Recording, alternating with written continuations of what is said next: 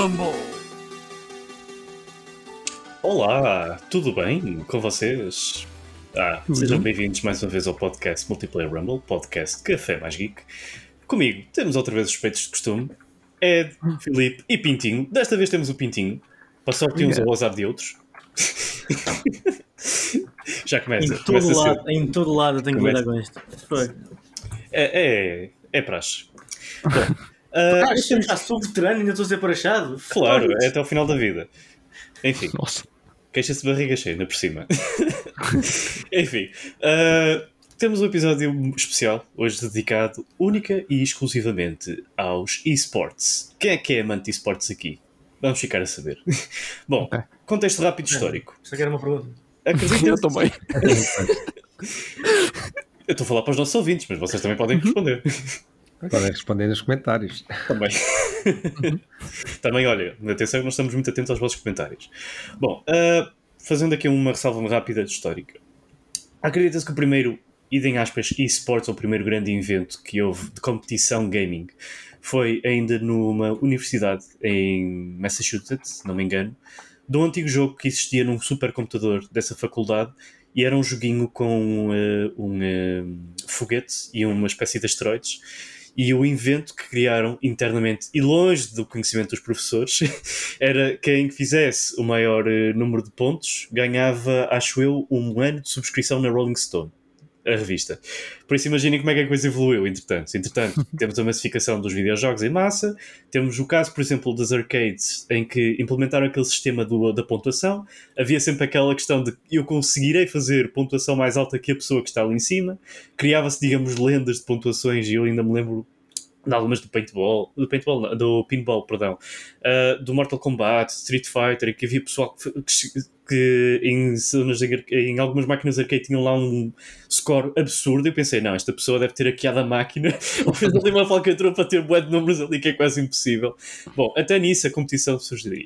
E, e temos agora um formato de competição mais atual, que é um formato de competição que tem imenso dinheiro por trás, temos imenso, que é também muito patrocinado pelos sponsors, uh, globalmente é conhecido em todo lado uh, e que uh, gere, digamos, uma espécie de motivação para que as pessoas vejam isto quase como um jogo de futebol ou um.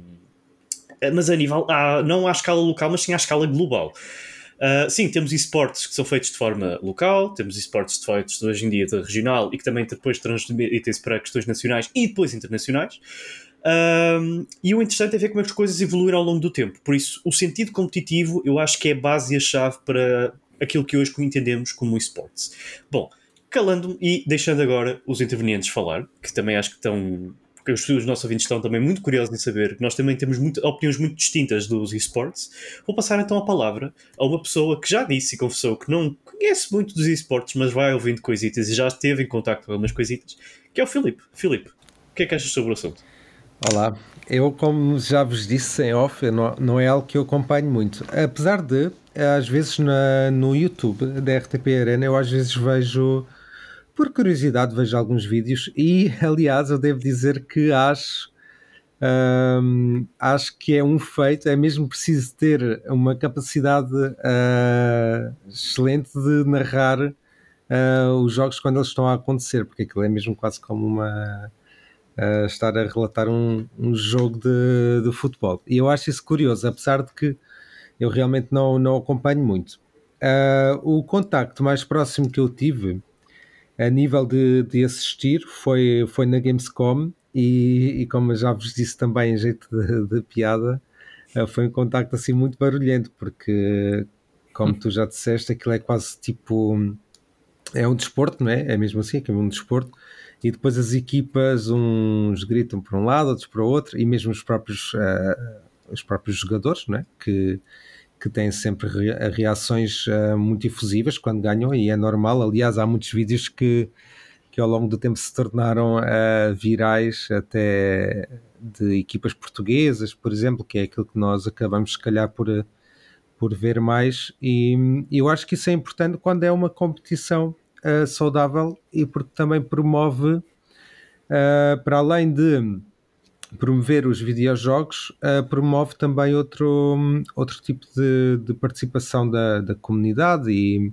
e faz com que a comunidade seja mais ativa, também não só a nível de, de quebrar aquela imagem que houve durante que houve durante muitos anos de que os gamers eram pessoas muito hum, paradas, que que não se mexiam muito, etc. E acho que hum, isso vem mudar essa, essa perspectiva das pessoas, assumindo aqui os videojogos como, como um desporto. Apesar de que eu sei que há algumas pessoas que não concordam com essa, com essa definição, mas eu acho que hum, eu concordo e acho que é, é algo que, que, traz muito à comunidade. Se vocês, aliás, na Lisboa Games Week também já houve. Hum, já houve algumas, e na Comic Con também já houve algumas a competições e vocês também já viram certamente.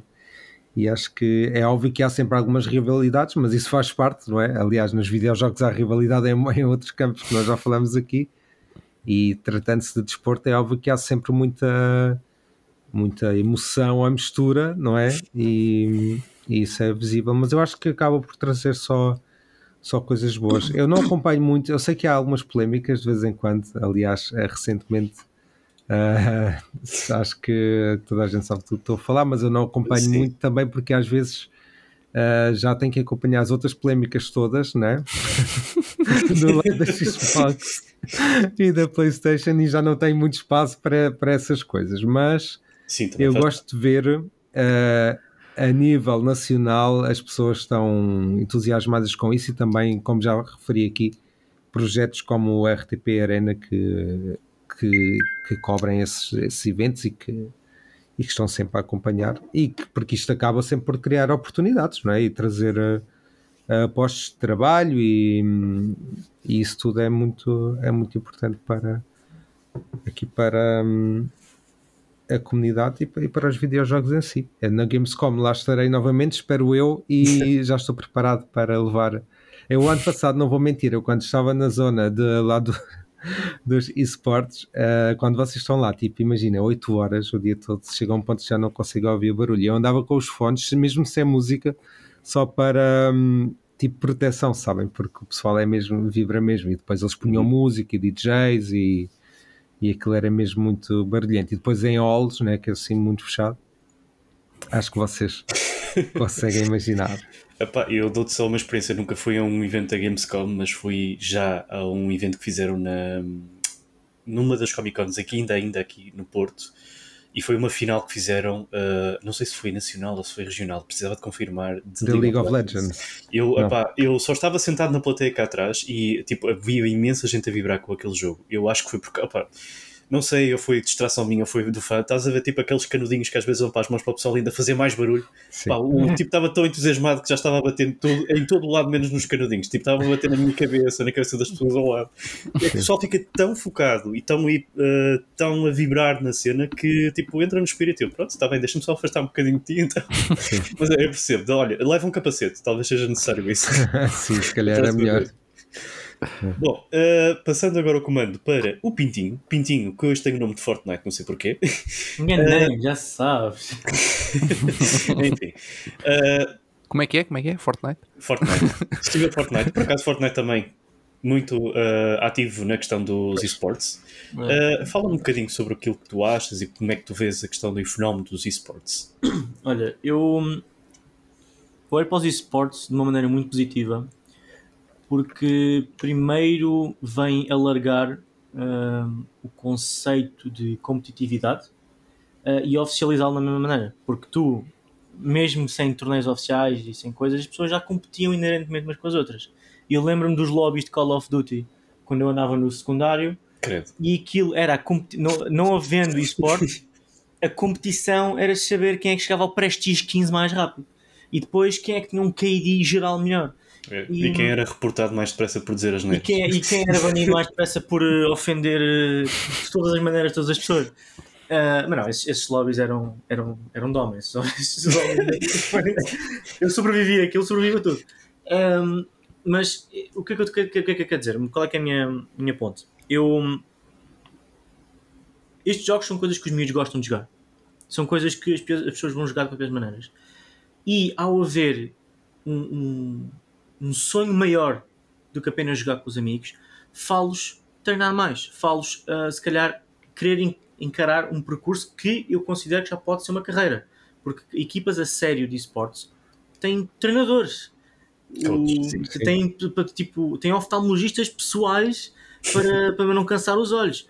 Tem, tem, tem tudo e mais alguma coisa. E pá, se calhar até capaz de ser um desporto que uh, acabas por reformar mais cedo. Porque em Fortnite, se tu tens um miúdo, aliás, o primeiro, o primeiro miúdo que ganhou um torneio de Fortnite tinha 16 anos. Porque àquela idade as pessoas têm um tempo de reação, têm uma, uma criatividade diferente depois que uma pessoa de 30 anos. E uhum. eu acho muito interessante a maneira como isto acaba por ser um desporto que promove a competição a alto nível, a alta escala e, e que nutre a paixão pelos videojogos, não só das pessoas que ambicionam chegar a um patamar, ou de ganhar um Major, ou de ganhar um, qualquer coisa, mas também das pessoas que gostam de ver só por ver. Há muito aquela crítica de. Agora já não tanto, mas havia muito de. Pá, mas tu estás a ver um gajo no Twitch a jogar, porquê é que não jogas tu? É pá, tipo, para uma pessoa que vem aqui de fora percebe. Uh, não, não, percebe o que é que está a passar, mas eu pergunto: olha, mas então porquê é que tu vais ver um jogo de futebol ao estádio? Exato. É, Também não vais lá jogar dentro. Vais lá jogar, né? Tipo, podes jogar, mas tu vais ver um jogo de futebol ao estádio porquê? Porque tu queres ver profissionais a jogar e tens uma equipa para, para, para. E é que o contexto aqui é exatamente o mesmo. Uh, as pessoas que gostam de ver acabam por ter mais conteúdo do outro lado, tu consegues acompanhar jogadores individuais nas suas streams e consegues acompanhar equipas. Epá, e eu sei que os torneios de League of Legends, as finais de League of Legends, acabam por ser grande evento. Uhum. Os Majors de CS, grande evento. A final de Valorant, grande evento. Ao ponto de haver muito investimento nestes eventos porque acaba por promover o jogo, acaba por eh, promover os patrocínios e o, pronto, o, a volta do dinheiro. Eu, claro que quando eu fui introduzido pela primeira vez ao conceito de esporte, eu pensei, epá, isto é giro, mas nunca vai ser levado a sério. Mas depois começam a ouvir que na Coreia já é levado a sério. Depois consigo vejo que na Suécia já é levado a sério. E tu começas a perceber, ok, isto realmente pode ser uma coisa mundial. Pode ser uma coisa é que toda a gente vai respeitar. Ao ponto de certas pessoas, especialmente na Coreia, uh, no, no, seu modelo de ensino, de ensino tem o esportes como atividades extracurriculares, que tu podes, em vez de ir para o futebol, ou ir para não sei o que, não sei o que mais, se calhar não tens tanta capacidade física, se calhar nunca te interessaste tanto, mas gostas imenso de jogar. Epá, é um desporto extracurricular em que tu estás pronto, a melhorar, a melhorar a tua craft uh, e a ganhar skills, porque no fundo é isto, tens que ganhar mais skills do que os outros para ser melhor do que os outros. E, epá, e como eu costumo dizer, entre isto ou andar na droga, mais vale isto. Também acaba por ser uma droga, mas é um bocadinho mais. É uma droga, é diferente. Uh, dois pontos rápidos também daquilo que acabaste de dizer. Uh, Corrija-me só se estiver errado. Uh, o rapazito que primeiro que venceu o primeiro campeonato de Fortnite depois não utilizou parte do dinheiro para curar uma doença do pai, que também havia essa história uh, uh, adjacente. Ou seja, tipo, ele ganhou aquilo, mas depois também mostrou que o, parte do prémio foi utilizado para pagar uma doença incurável. Não era bem incurável, mas era uma doença extremamente cara do pai nos Estados Unidos. Acho que foi assim uma história parecida. Ou foi de um, desse evento ou de um outro. Mas há também estas histórias bonitas, porque o Fortnite, pronto, além de ser uh, um, um, além dos esportes do Fortnite permitirem serem equipa, também há os individuais. E os, os prémios individuais também são jeitosos. Um, e o segundo ponto vai bater um bocadinho também na situação que disseste realmente. Tu elencaste talvez os eventos de esporte que mais dinheiro gerem ao, ao mercado de esportes. Um, Passando agora o comando para Só uma pessoa. Diz, diz. O, o Buga, foi este rapaz que estamos a falar, uh, eu não estou a ouvir aqui nenhuma referência que ele então uh, deu o dinheiro para alguém ou, ou, ou foi para pagar uma, uma, uma, cena. A única coisa que eu, que eu vi na altura e que me lembro é que ele ganhou cerca de 3 milhões de dólares e metade foram para pagar impostos. Ele só ficou com 1,5 milhões de dólares. Pois, acontece assim. Ah, a outra cena, tu, o último ponto também daquilo que disseste, de, tu falaste na questão da Coreia, eu posso dizer que na Euro, em, nos Estados Unidos da América é muito comum isso acontecer também, já ter atividades extracurriculares mais vocacionadas também para os esportes, para além dos grandes desportos que eles têm físicos, e até mesmo da música, porque eles lá exploram mais esse, uh, as atividades extracurriculares. E cá na Europa, eu acho que uh, há, fac, uh, há faculdades na Dinamarca que já também utilizam os cursos uh, não só extracurriculares para a promoção dos esportes, como também já têm cursos, por exemplo, para formação de coaches. de esportes, é que é muito fixe. Provavelmente são dos poucos. Já também comecei a ver também algumas coisas cá em Portugal, mas as primeiras que começaram a fazer isso foi mesmo na Dinamarca. Bom, passando o comando para uma das pessoas que já esteve envolvido em algumas situações de esportes. Gostava só de dizer, e estavas aí a falar, aqui na Alemanha já há mesmo um, um curso de, de esportes. Eu não sei exatamente o que é que tu aprendes, mas eu vi há pouco tempo que tu podes ir para uma escola onde podes também tem criação de videojogos, e design, etc. Mas há um, há um curso dedicado aos esportes. Eu lembro que na altura vi aquilo e fiquei curioso, mas depois acabei por não aprofundar. Mas já começa a ser muito mais, uh, mais comum. Olha, do programa que eu vi na Dinamarca era mais team management, uh, depois as dinâmicas de saber escolher os partners, saber liderar uma equipa, ou seja, esse processo. Porque as pessoas pensam, ah, isso é muito fácil, é só pegar em meia dúzia de jogadores que conheces da esquina, metes a jogar e tipo, não, não é assim que a coisa funciona, minha gente, de todo. E lidar com uma. Se desengana a pessoa que lidar com uma equipa de 5 jogadores mais os substitutos é a mesma coisa, ou é tão fácil como lidar com uma equipa de futebol de 20 ou 30 jogadores, incluindo aqueles que estão ativos e aqueles que estão no banco.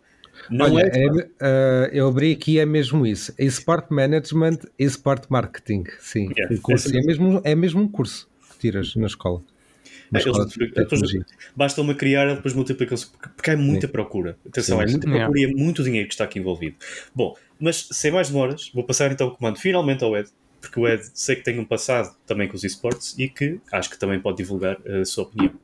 Mas, mas, só tenho passado mesmo, porque presente não tenho de todo. Santinho. Claro. Não é ex-campeão nacional de Tetris, o Ed. Sim, claramente. Foi esse o meu, o meu grande objetivo de vida até aos 15 anos. Um, não, mas, opá, sinceramente, está uh, tão diferente a indústria, mas a um nível astronómico. Uh, e, e, estou a falar de uma diferença de esperem que isto agora tem que ir fazendo as contas porque os anos vão passando. Uh, de 15, 16 anos, talvez. Se já lá vai. 2007, 8, 9, 10 foi quando eu joguei até ao 2011, 12. Terminei em 12. E, ou seja, não é assim, tão, não é assim tanto tempo, uh, não é?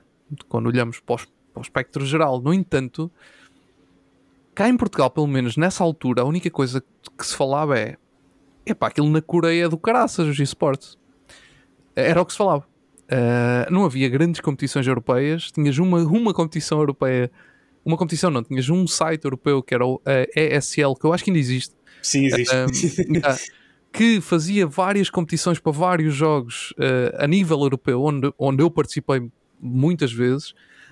tinhas várias competições nacionais não tinhas uma única equipa profissional em Portugal, tinhas um jogador a ganhar dinheiro em Portugal, que era o Fox, que eu acho que ele ainda aí anda no CS.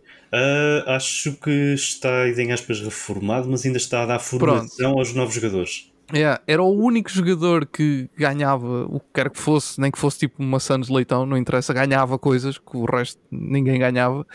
Uh, Leitão. Não, tipo, não, acho que, ele, acho que ele já naquela altura tinha mesmo um contrato com alguma equipa qualquer internacional e, e, e ganhava mesmo dinheiro a jogar. Uh, mas cá em Portugal não. Tipo, em, em, em, nenhum jogo. Em jogo nenhum.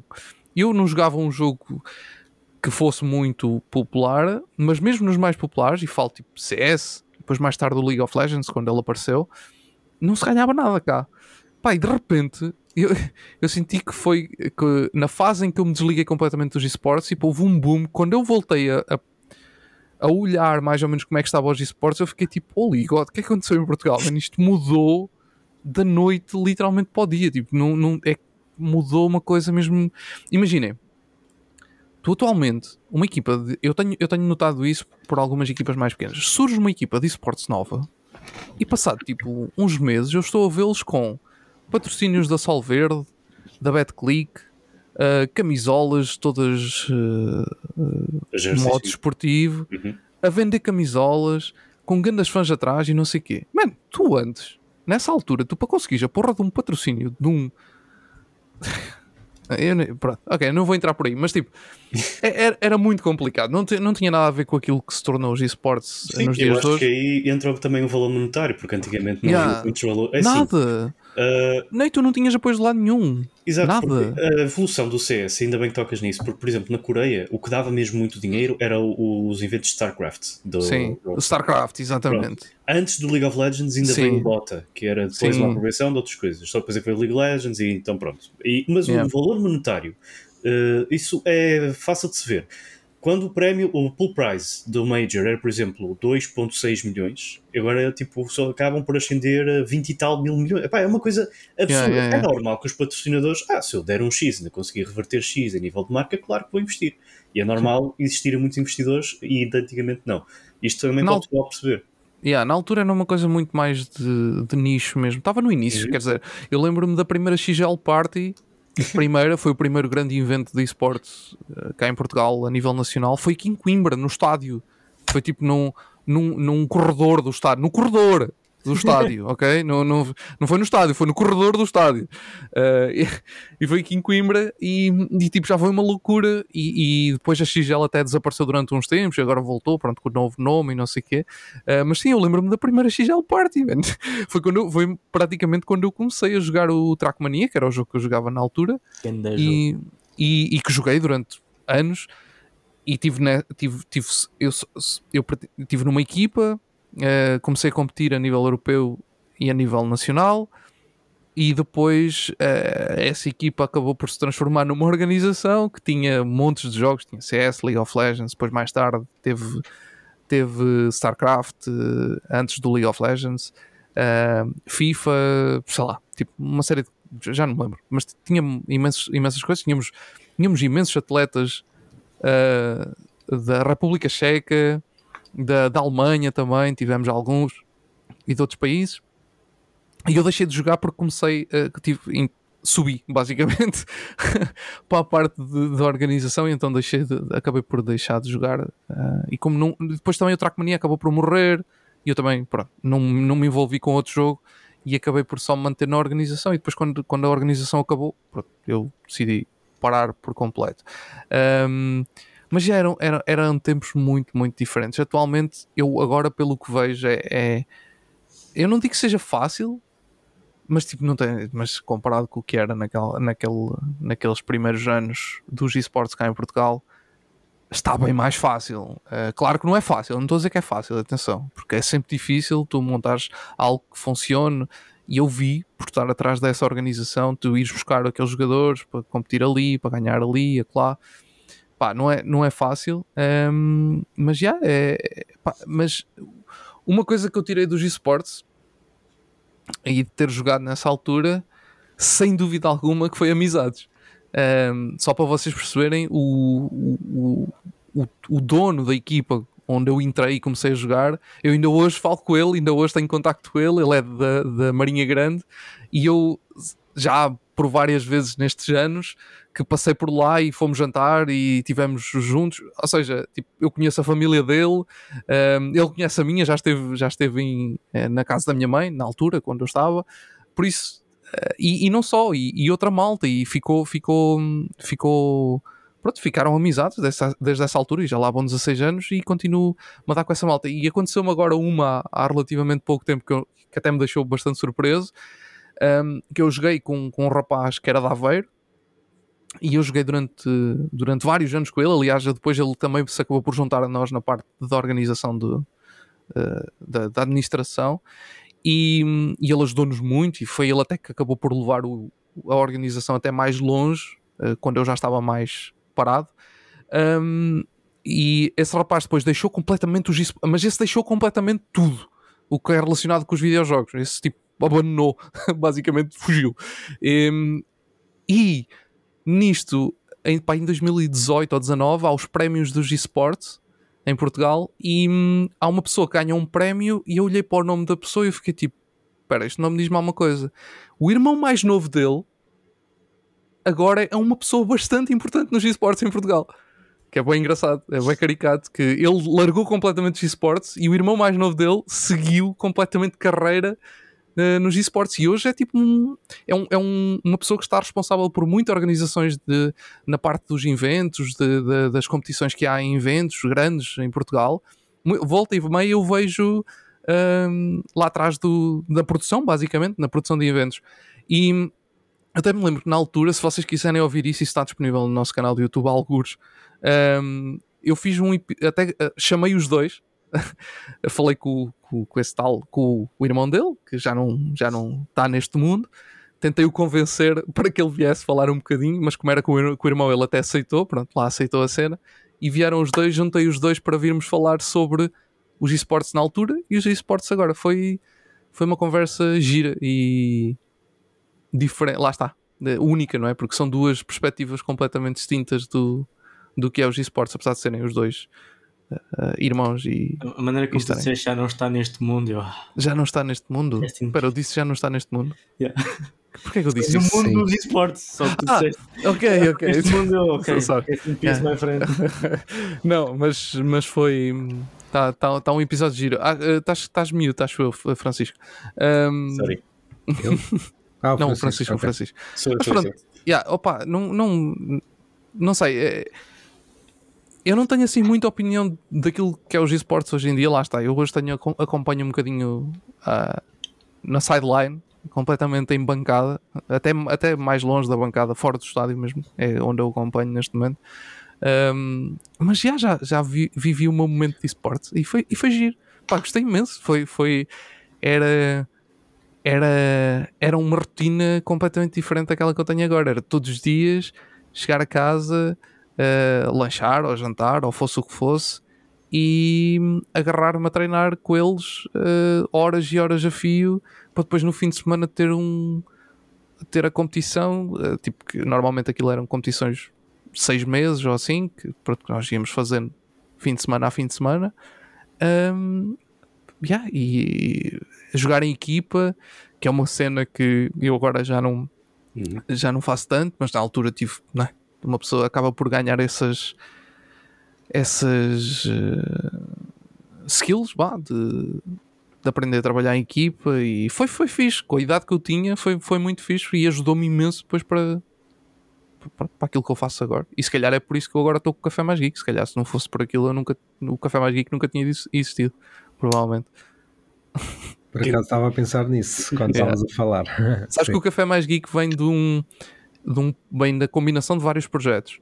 Uh, e um dos projetos era uma revista que foi criada exatamente na altura em que eu estava envolvido nos esportes. E essa revista, só para perceberem o tamanho que era os esportes na altura, que não tinha nada a ver com hoje, uh, essa revista cresceu ao ponto de nós termos apoio. A revista tinha apoio de todas as equipas de esportes em Portugal existentes. E não só isso, uh, o último mês que o site dessa revista esteve online, isto estamos a falar para aí em junho de 2013 ou maio de 2013, por aí, o site teve mais de 4 milhões de visitas.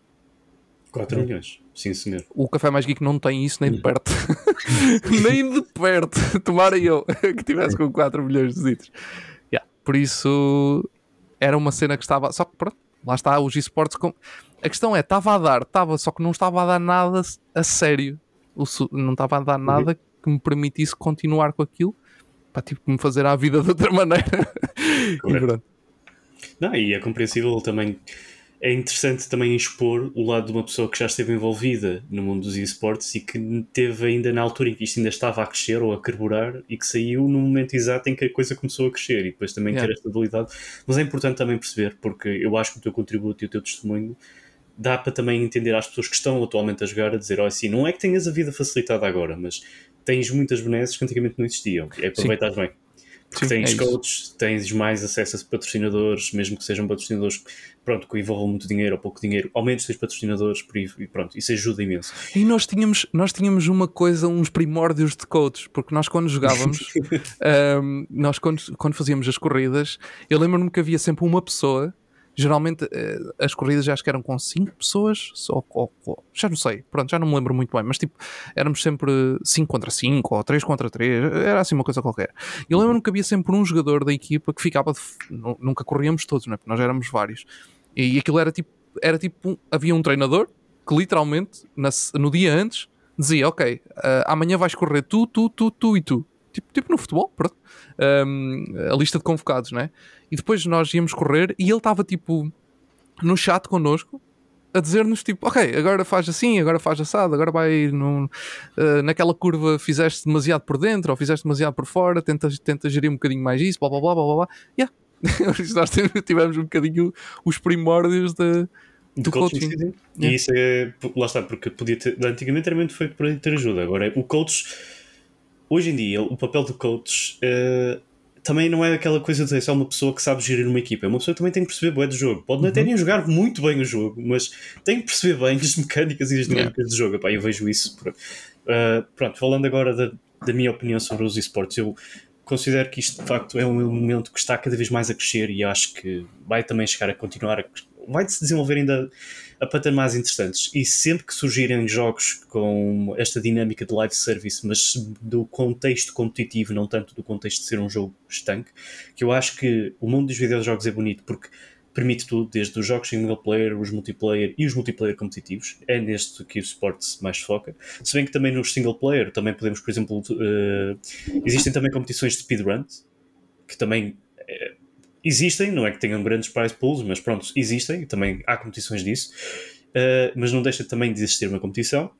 Mas o que eu quero também dar é a minha opinião sobre o pouco que fui sabendo e, o, e aquilo que se foi ligando também de um jogo que eu tenho, que toda a gente, pronto, que, que eu o podcast sabe perfeitamente que eu jogo bastante dentro dessa questão competitiva, que é o Overwatch.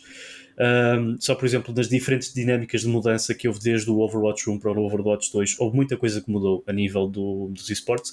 Eu não vou falar dos esportes do Overwatch normal, porque eu já na altura tinha criticado aquilo, dizer que aquilo era muito fechado entre diferentes países, entre a América, poucos países do, da União Europeia e alguns países da China e do, da Coreia, que depois aquilo dividia-se em várias, uh, várias equipas e depois as, uh, os jogadores tinham de se dividir até essas equipas estanques e não era muito aberto, por exemplo, à introdução atual que nós temos, por exemplo, de jogos comuns, como por exemplo, tu crias uma equipa, fazes, por exemplo, a tua equipa e vais começando a criar esse processo, crias o logótipo, crias a tua estrutura, uh, entras numa equipa regional, depois da regional passas para a nacional, avanças, vais para uma major e automaticamente abre-se isso. Não, é, no Overwatch a coisa funciona muito uh, de forma restrita. Finalmente a coisa vai mudar. Eles quebraram completamente com isso. Uh, mas uma situação que eu gostei muito de ver, por exemplo, que foi introduzida também pelo CS e depois também Overwatch, que ainda que copiou, que foi criar os jogos uh, uh, entre países, ou seja, nacionais, que foi a coisa mais bonita que eu já vi. Portugal competiu na altura, isto foi aqui em 2016 ou 2017, se não me engano, só que por azar dos azares nós jogamos, um dos jogos que fizemos foi contra uh, os Estados Unidos da América, que não foram só como os finalistas, como os vencedores. foi, uh, aliás, se querem ver foi fácil, foi. Foi logo dos primeiros jogos e fomos, fomos logo à vida. Quer dizer, ficou 3-1, mas mesmo assim não, não havia forma de competir, porque uma coisa é o nosso Man, grupo esse, e a nossa quantidade esse... de jogadores e o pessoal. Acho que o XKW ainda jogava lá, se não me engano. Na... Esse ponto deve, ser, deve ter sabido tipo aquele, aquela primeira vitória do, de Portugal no rugby, no World Cup. Sim, sim, sim, sim, sim. Mas a sério, isso, por exemplo, eu não quero estar, eu acho que estou a enganar numa alguma data ou em algum preciso, mas uh, não sei se foi até os Estados Unidos que ganharam no final, mas eu sei que foi, a final foi entre Coreia do Sul e Estados Unidos. Agora imaginem, quer dizer, dentro do mundo, quem, quem sabe da cultura de esportes, há sempre aquela rivalidade de quem é que joga melhor online, se é o pessoal do, da América do Norte ou se é o pessoal da Coreia do Sul. Eu volto sempre a dizer, o pessoal da Coreia do Sul dá 50 mil a zero a qualquer um. Mas pronto.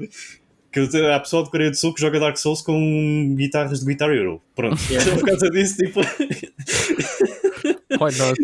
Porque não, tipo, eles levam sempre o patamar a um é uma questão ainda mais absurda de dificuldade, mas pronto. Uh, mas voltando outra vez à questão dos esportes, tipo, eu lembro-me dessa final e via na altura e eu digo isto está a ser um jogo espetacular, mas só pela emoção que está a criar. E atenção que foi um jogo extremamente renhido. Um, atualmente, uh, a minha ligação que eu tenho mais com esta questão competitiva é assim: eu não digo que um dia mais tarde gostaria de entrar numa equipa, pelo contrário. Uh, ser coach, talvez, nunca se sabe, talvez fazer uma formação e pensar um bocadinho nisso. Ultimamente também tenho andado com os amigos no Overwatch, uh, que eles jogam bastante bem. Eu não é que jogo muito bem, eu acho que o máximo que atingi no jogo foi diamante, e mesmo assim é uma coisa que, pronto, para, para jogares seriamente numa competição tens que ser pelo menos. Eles agora inventaram até uma nova role, que é o Challenger. Mas tens que ser grão-mestre, Challenger ou Grandmaster e a partir daí tens que estar no top 500, que isso também dá para, ser, dá para avaliar dentro do Overwatch isso, atualmente. Uh, e esses meus amigos são, são tipo todos Grandmaster ou Master e uh, eu acredito que se pegasse neles e quisesse criar uma equipa de Overwatch ou pegar, por exemplo, e indicar, olha, uh, falar com uma equipa portuguesa que já esteja estruturada, dizer, olha, este pessoal joga bem, se eu fosse o coach dele, vocês aceitavam criar uma equipa específica? Eu acho que seria possível, porque ele joga mesmo muito bem, acredito. E a dinâmica é interessante, por isso será uma coisa talvez de futuro a pensar, ou repensar, nunca se sabe como as coisas andam, mas eu uh, digo-vos que isto, uh, porque hoje em dia o que me impressiona mais nos esportes é a quantidade de jogos que existem, o dinheiro envolvido, e pronto, se falarmos em questões monetárias, eh, League of Legends e CS é o que estão, é o que estão a dar mais dinheiro. Valorant também já começa a dar imenso dinheiro, Fortnite deu sempre muito dinheiro, FIFAs também, Fórmula 1 também já começam a dar também imenso dinheiro, que é uma coisa. Fórmula 1 dá mais dinheiro até que o Gran Turismo, se pensarmos, porque Fórmula 1 é abrangente às diferentes consolas.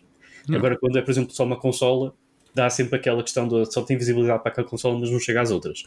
Por isso, eu acho que também é um processo interessante de pensar. O mais engraçado é pensar que tipo de jogos é que poderão surgir também para entrar nesta, neste rol de diferente. Ou seja, eu acho que é tão grande o tutti frutti de jogos que nós podemos ver que isto parece que é um desporto dentro de vários desportos. Ou seja, se gostas de desportos de tiro, ok, tens o CS ou tens o Valorant ou o Overwatch. Se tens, por exemplo, jogos, jogos de futebol, mas jogos de futebol assim totalmente fora da caixa, tens o FIFA não digo o PES porque o PES já não, já não, não é a mesma coisa. Uh, e, e, jogos de carro, tipo, olha, tens a Fórmula 1 e às vezes há corridas de Fórmula 1 de esportes que chegam a ser tão emocionantes ou mais emocionantes que as corridas reais. E tipo, isso é um fenómeno. Ah, essa foi uma ligação minha também aos esportes. Agora até me esqueci, man. Eu há, há, há, dois anos atrás comentei na RTP Arena uh, Fórmula 1. já tinha esquecido disso. What the fuck? Já yeah. foste convidado, já. Yeah. não podias gravar a certos dias o take porque, yeah, porque tinha Fórmula 1. Yeah, exatamente. Nunca já, já Agora quando falaste Fórmula 1, eu parei, eu também já vi. Yeah, yeah, yeah. Eu lembro-me talvez de um programa que tinhas feito noutro podcast a conversar que eu acho que falaste com alguém e falaste e mencionaste essa questão das é corridas. É possível. Sim, sim, porque eu tive disso. algumas pessoas. Uh, convidadas no café da manhã com os geeks que eram de, de, de lá dessa malta do, da F1 virtual.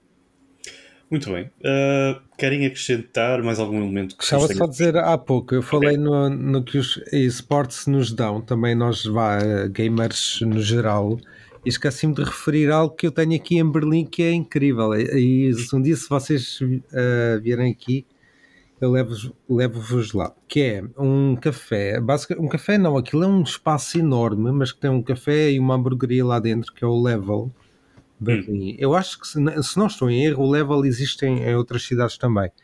Mas para vocês terem noção, aquilo tem uma arena de esportes lá dentro que leva tipo 200 pessoas. É tipo um, uma cúpula. Yeah. E tu, para aceder aí, uh, pelo menos quando eu fui lá, estava a ver um evento qualquer, tinhas que pagar uh, um extra. Já não me lembro quanto é que era. Mas, eu, mas podias ver lá de cima, porque aquilo depois é tipo um, assim lá embaixo, depois cá em cima tens uma hamburgueria, não sei o quê, mas como aquilo está ligado aos esportes, eles acabaram por criar uma zona com arcadas, uh, retro gaming, que tem lá simuladores de, do Gran Turismo, do Forza, realidade virtual, e aquilo acaba por juntar muita gente ali, às vezes até pessoal tipo a jogar FIFA e assim. E uma coisa que eu achei bastante curiosa eles terem lá são as salas de, de treino ou seja, o pessoal dos uhum. esportes pode, eh, pode alugar, pelo que eu percebi, acho que tens que pagar, não tenho certeza, uhum. mas pode alugar as salas para ir para lá treinar, para, pronto, para as competições. Nice. Assim. E é, mesmo, opa, é um sítio mesmo muito fixe. Para nós gamers aquilo é tipo um, um paraíso mesmo, porque é.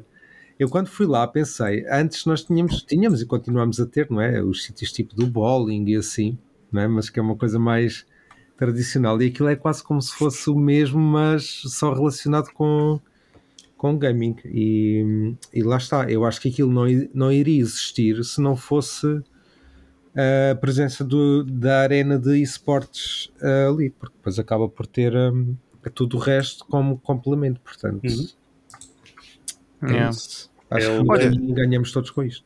Já agora, muito rápido, não quero alongar mesmo por causa do, do tempo, mas eu há bocadinho esqueci-me de, comentar, de apontar nisto que há, em 2020 o Trackmania voltou, a Ubisoft voltou a pegar no jogo e tornou-o mesmo numa cena mais eh, live service, um jogo live service. Porque Sim. o primeiro, o original não era, o original tipo, era um jogo que tinha online, ponto.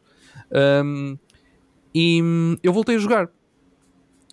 E foi muito giro eu voltar a jogar e passar tipo dois dias eu de repente deparo-me tipo, com imensa gente contra quem eu joguei na altura e com quem eu joguei na altura de forma completamente aleatória. Eu, tipo, no espaço de dois ou três dias, eu estava num grupo de Discord cheio de gente que eu conhecia de, de há anos, mas que já não falava, tipo, há, há mais de 10 anos. E, e encontrei lá maltas, começaram, tipo, então, mas tu jogaste em que equipa? E eu, ah, joguei nesta. E ela, ai, eu não lembro-me. Tipo, uma cena mesmo alucinante. E, e eu já não falava com, com essa malta há mais de 10 anos e de repente a comunidade parece que se juntou toda outra vez. Foi, foi absurdo. Ainda tenho o jogo instalado, volta e meia ainda dou, ainda dou uns toques. Mas, ultimamente não tenho jogado muito, mas yeah, ainda, volta e meia ainda lá vou.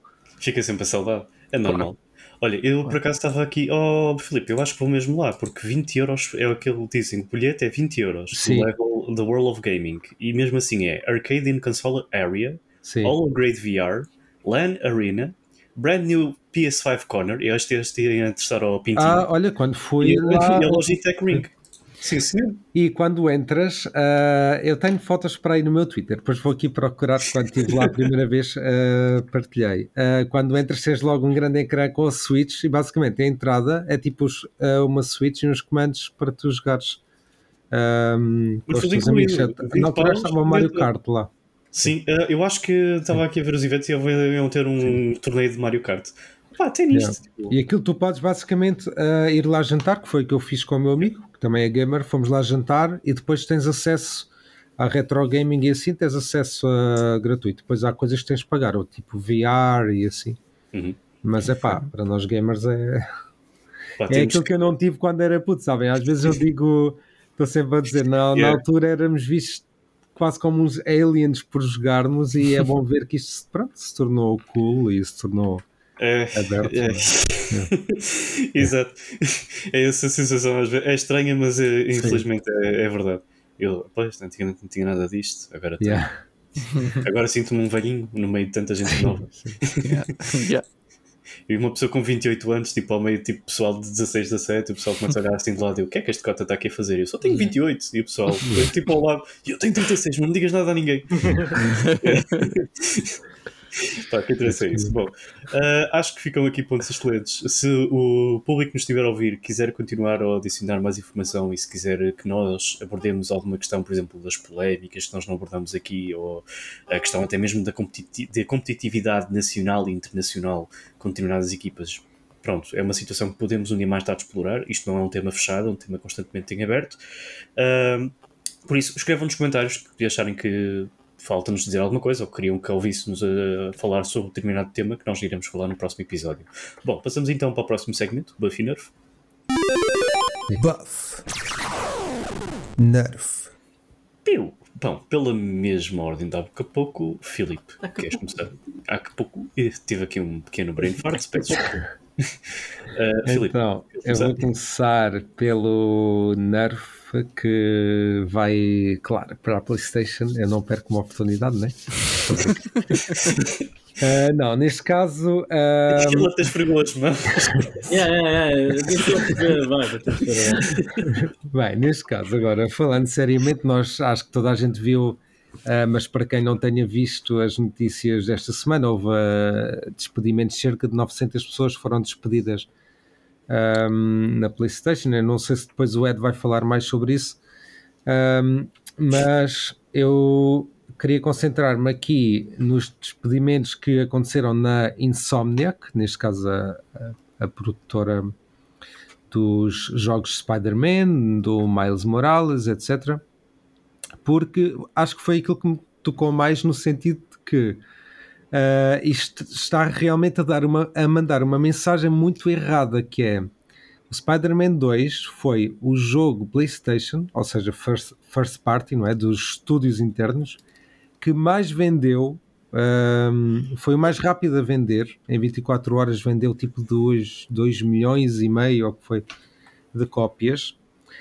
E que mensagem é que nós estamos a enviar aos devs e a toda a gente que trabalhou nesse jogo, não é? Que criaram um jogo muito, muito bom, não é? Como nós já falamos aqui, e que vendeu, por mérito, não é? Não vendeu só por ser uh, popular, porque obviamente o Spider-Man é popular, mas não foi só por isso que vendeu, porque se ele não fosse mal, se ele fosse um mau jogo, não, não iria vender tanto.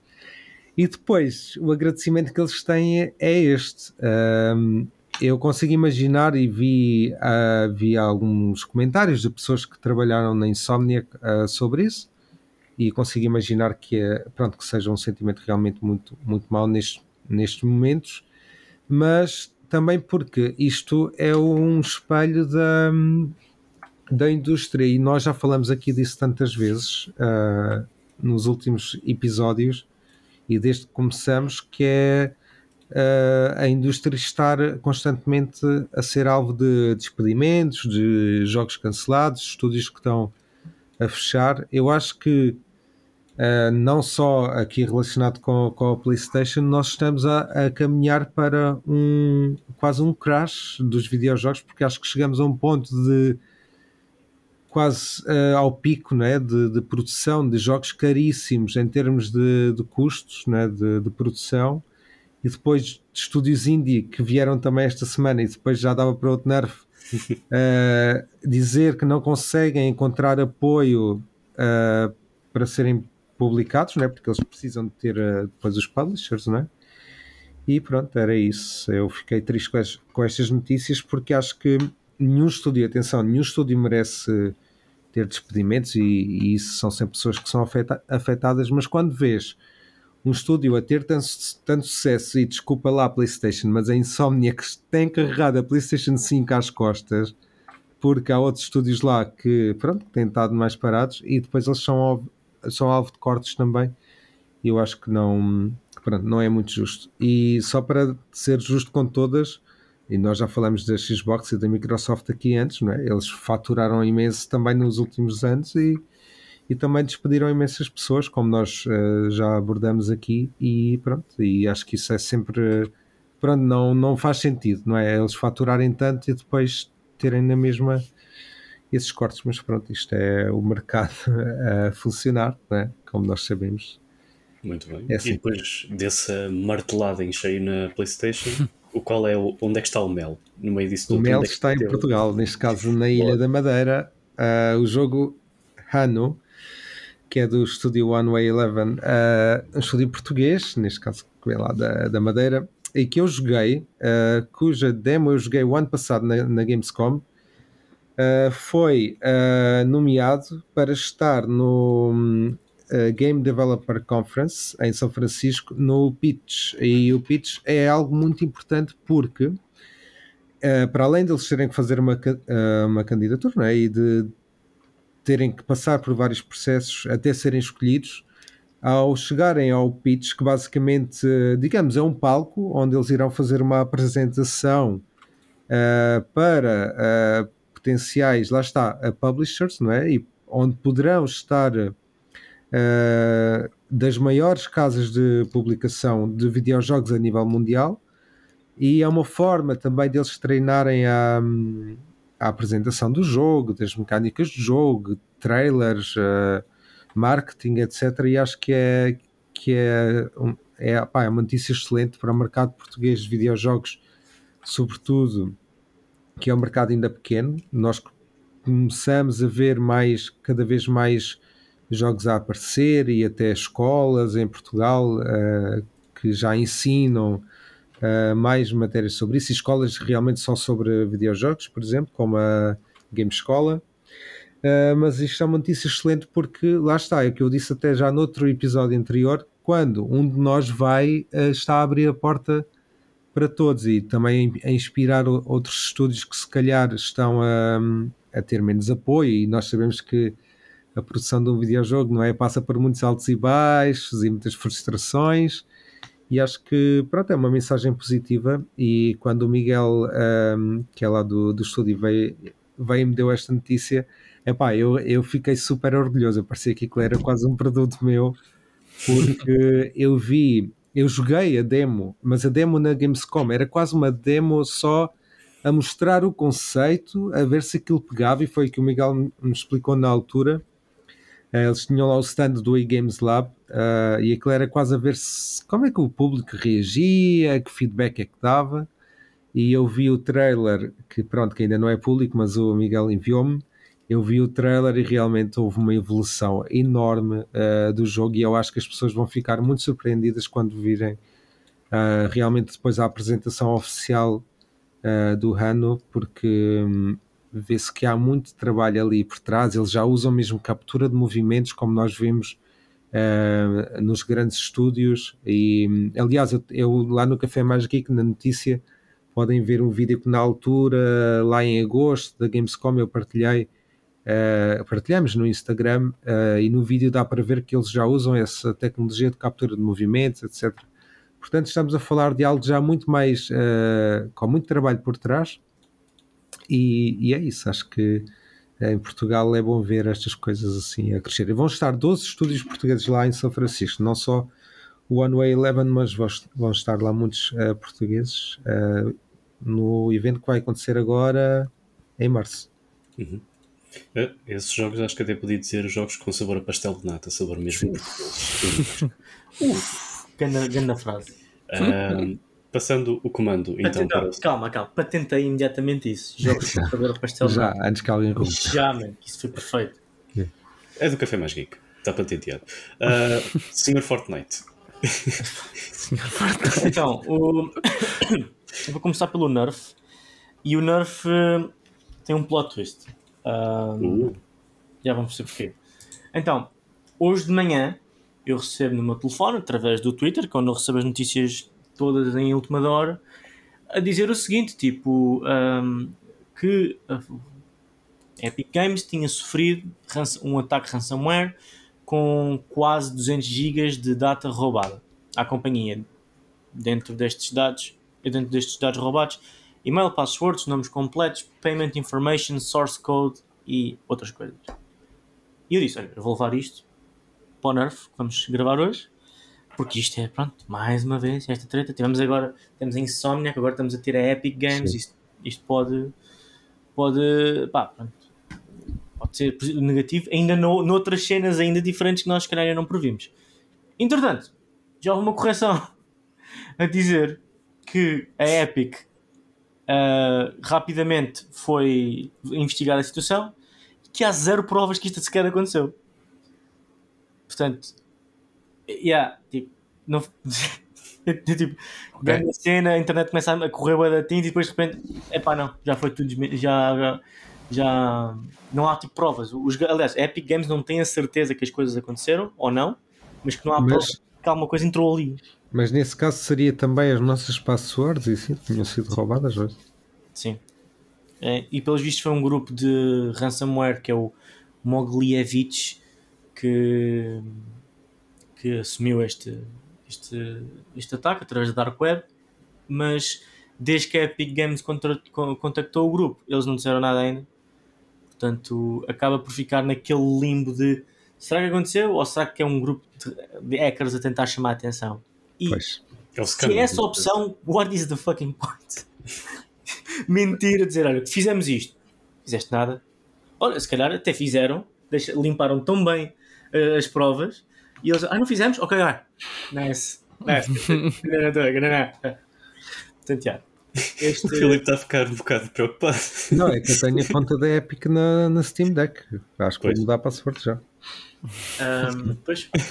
É preferível, sim. É preferível. Olha, o seguro morreu de velho, como diz o outro. E o teu buff? O meu buff foi uma coisa muito gira que eu vi nas internets um, hoje em dia, que é Uh, portanto, uma. Uma, o que é que se passa? Não, hoje em dia, vim na internet hoje em dia, que é muito giro. Uh, então, o, basicamente é um, uma caixinha que lança ou emite de alguma maneira que eu não consegui bem perceber, mas que emite cheiros enquanto estás a jogar. uh, aquilo analisa-te. Dizem que através da AI, mas Pá, agora AI é a palavra, é a palavra da moda, mas aquilo não é AI, aquilo é, o, o algoritmo código. deles. É o código. Eles analisam-te o que é que está no jogo, analisam-te para onde é que estás a passar e vão-te apresentando cheiros um, no jogo. Agora, então, isto foi só anunciado que está em desenvolvimento. Não, e claro que isto, aposto que isto não é uma ideia nova de todo. Há anos que deve, devem estar a ser desenvolvidas as coisas neste género. Uhum. Mas esta foi a primeira que, que começou a, a mandar notícias cá para fora. Aliás, eu tô, também estou aqui a ler que o ano passado, em agosto, foi descoberto que a Sony patenteou ah, um Smell O Vision style ah, para, também para, para para a PlayStation.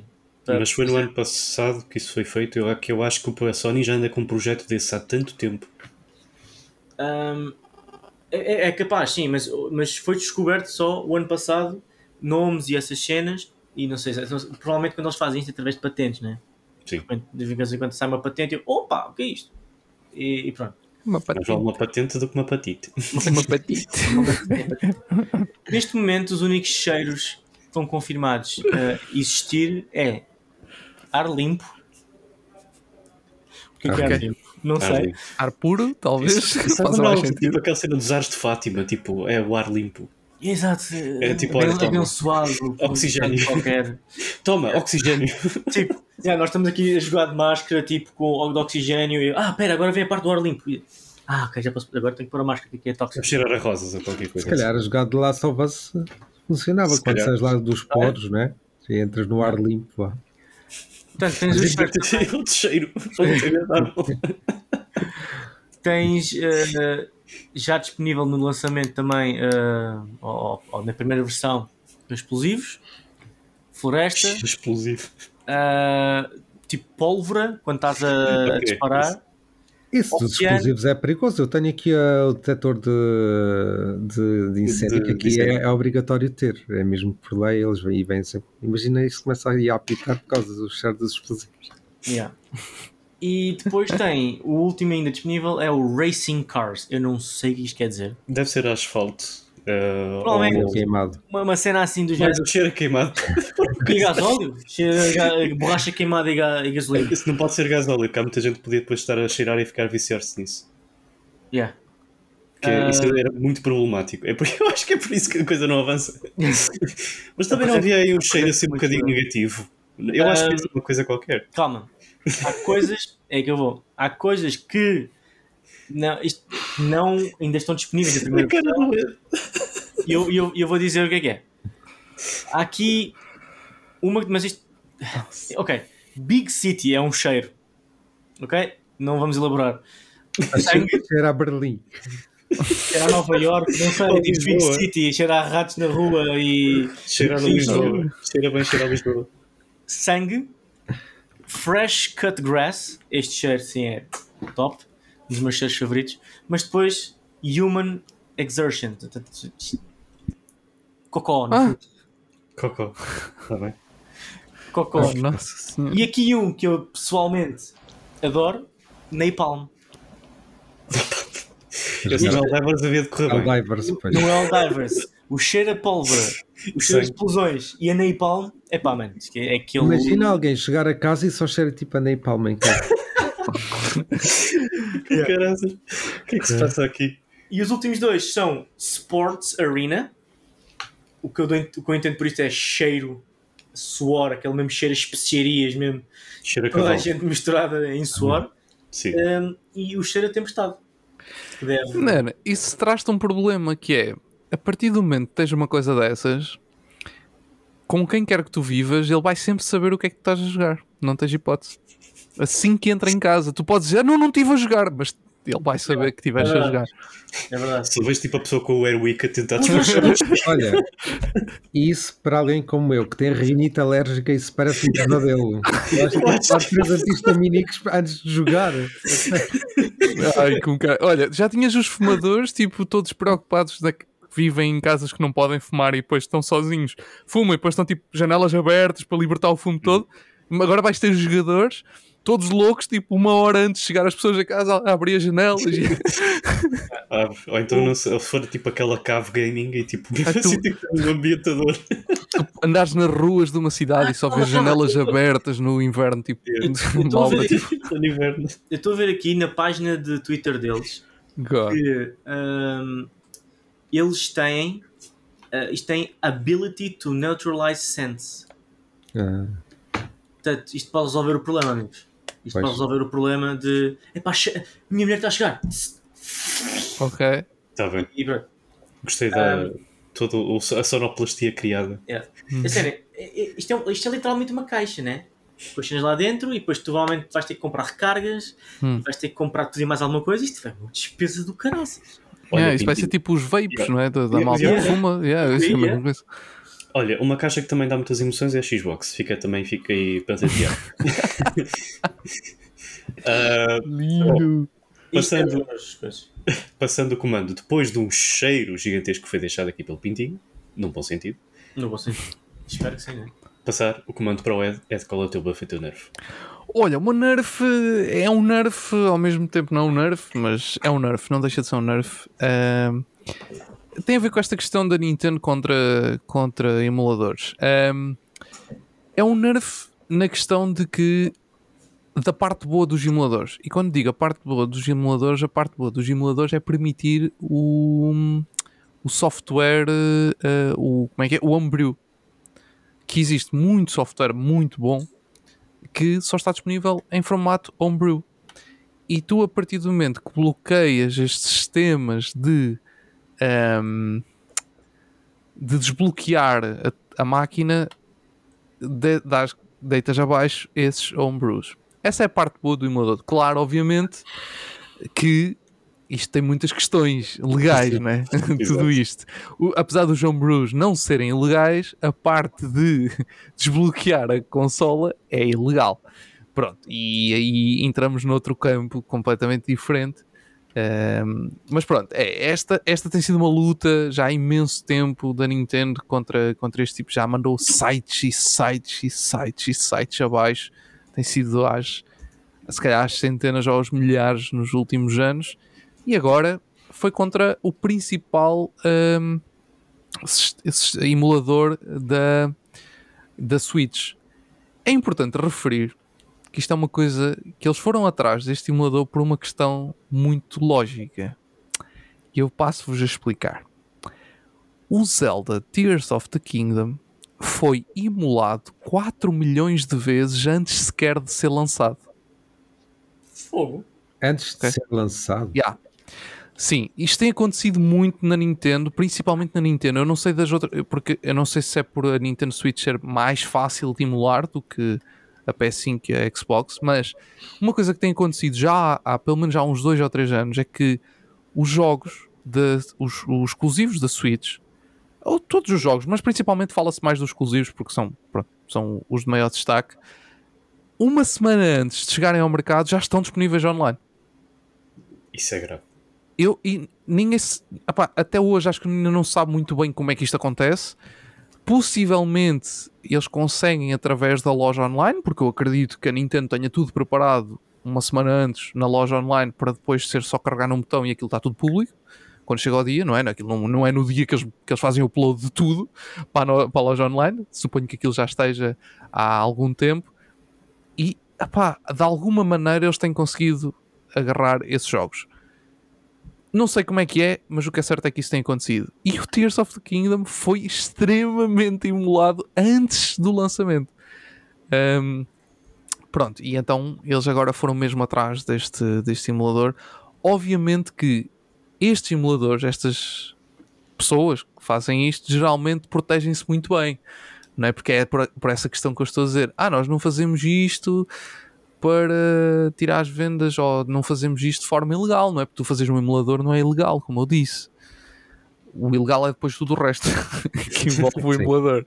Eh, só que as- as as- a malta que faz o emulador não está a fazer nada ilegal. É. Pronto. Olha, voltamos outra vez àquela analogia de Marcelo Rebelo de Souza. É proibido. É, posso fazer. Pode. Vou preço se eu fizer. Vai. Não, a questão é, a questão é que tu quando estás a fazer um emulador, tu não estás propriamente a fazer nada ilegal, a não ser que tu tenhas a copiar alguma coisa diretamente do, do sistema, tu não estás a fazer nada de ilegal. Sim. Não é? Tu estás a fazer um, um código para emular outra coisa. Provavelmente a Nintendo deve ter descoberto alguma coisa que, porque isto já vai há alguns anos, isto já não é de agora. E para eles só agora terem entrado a sério, a pés juntos nesta, nesta situação, significa que a Nintendo deve ter descoberto alguma coisa Hum. porque os permite eh, agora sim deitar abaixo este emulador. Pronto, mas isto é toda uma história. Podemos um dia falar disto, quem sabe, emuladores. Podemos fazer um episódio sobre Yeah, isso. só sobre isso, exatamente. Até pode ser já o próximo episódio. Pronto. Eh, coisas. Quem tem coisa... uma Steam Deck tem muita decisão. Exato. Olha, eu- E quem nunca fez que atira a primeira, primeira pedra. Vá. não tenho pedra. Bem, não tenho aqui. Co- coisa- coisas boas. Uh, vou dar aqui uma, um achego a- ao Pokémon Presents que aconteceu ontem, no dia em que estamos a gravar isto, ou seja, aconteceu na semana, durante a semana. Uh, e eu quero dar dois destaques uh, e, e vou deixar esses dois destaques como meu buff. Primeiro, o Trading Card Game Pokémon vai virar uma versão mobile. Finalmente! Tipo, isto era uma coisa que eu não sei como é que não aconteceu tipo, há 10 anos. Yeah. não percebo mesmo como é que isto demorou tanto tempo a acontecer. Mas pronto, finalmente. E eu agora que já me tinha libertado do, do Marvel Snap e que tinha começado numa brincadeira no Lorcana, aparece o Pokémon TCG Pocket.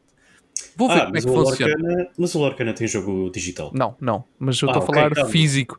Sim, Não, meti-me no físico. Podes meter no físico, mas o, no digital deste TG, eh, TCG de Pokémon, as cartas são todas digitais. Podes comprar Sim, cartas e depois também sim, sim, explorar sim, sim. isso, mas Obviamente, obviamente. não faças mas- como eu, que estou metido na- nas físicas e também Não. vou ver para a Lorcana. Pois, isso, é, isso é mais complicado. Mas pronto. Já entrei em Lorcana. eh, e tu compra... Mano, eu comprei os mesmos packs que tu compraste a metade do preço que tu What? compraste. Claro, porque agora está oficialmente no mercado português a preços normais.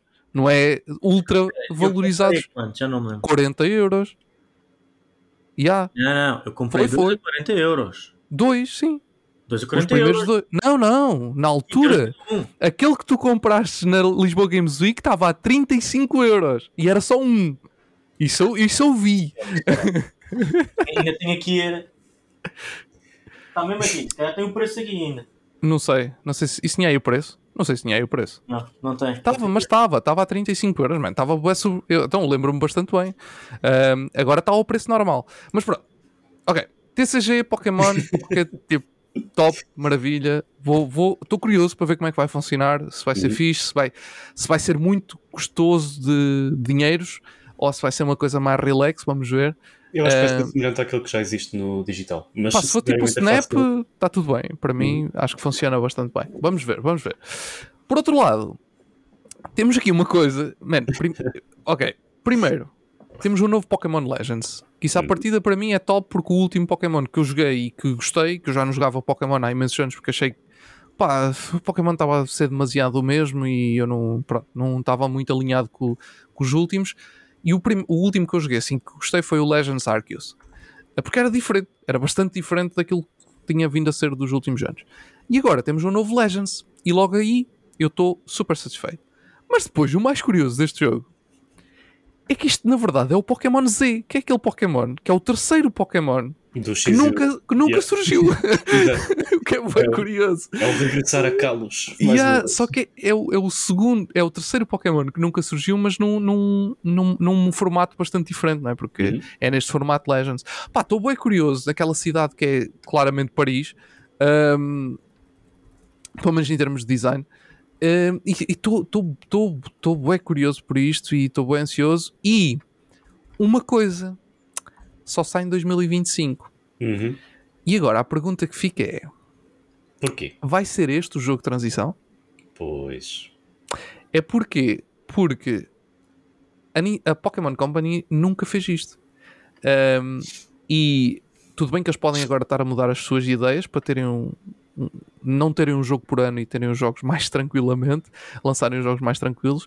Pá, mas eu estou a achar muito estranho, uma coincidência gigante, ser este ano, precisamente este ano, quando foi já eh, dito pela. Já foi.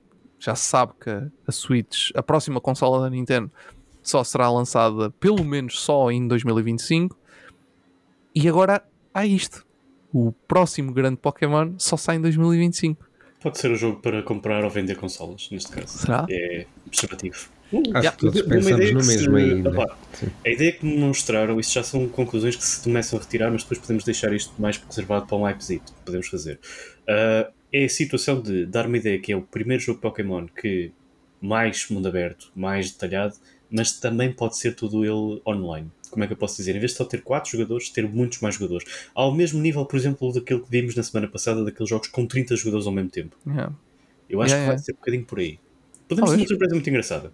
E atenção, não esquecendo que a Nintendo tem que ter um concorrente extremamente rápido e forte contra o Power, porque por isso simplesmente aquilo. Al- Além de que, outra coisa que eu achei curioso é que não mostraram rigorosamente nada do jogo em Uhum. termos de aspecto. Exato, Sim. exato.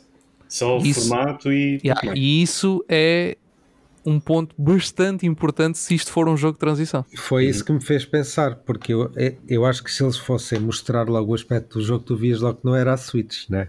Ah, Exato. Yeah, Por isso é que eu disse que o outro direto, quando falámos no chat, que vocês disseram, ah, talvez este jogo ou este seja de transição, e eu disse logo, não é. Não é porque estes jogos estão a ser mostrados e neste momento um jogo que será para a nova consola eles não vão mostrar.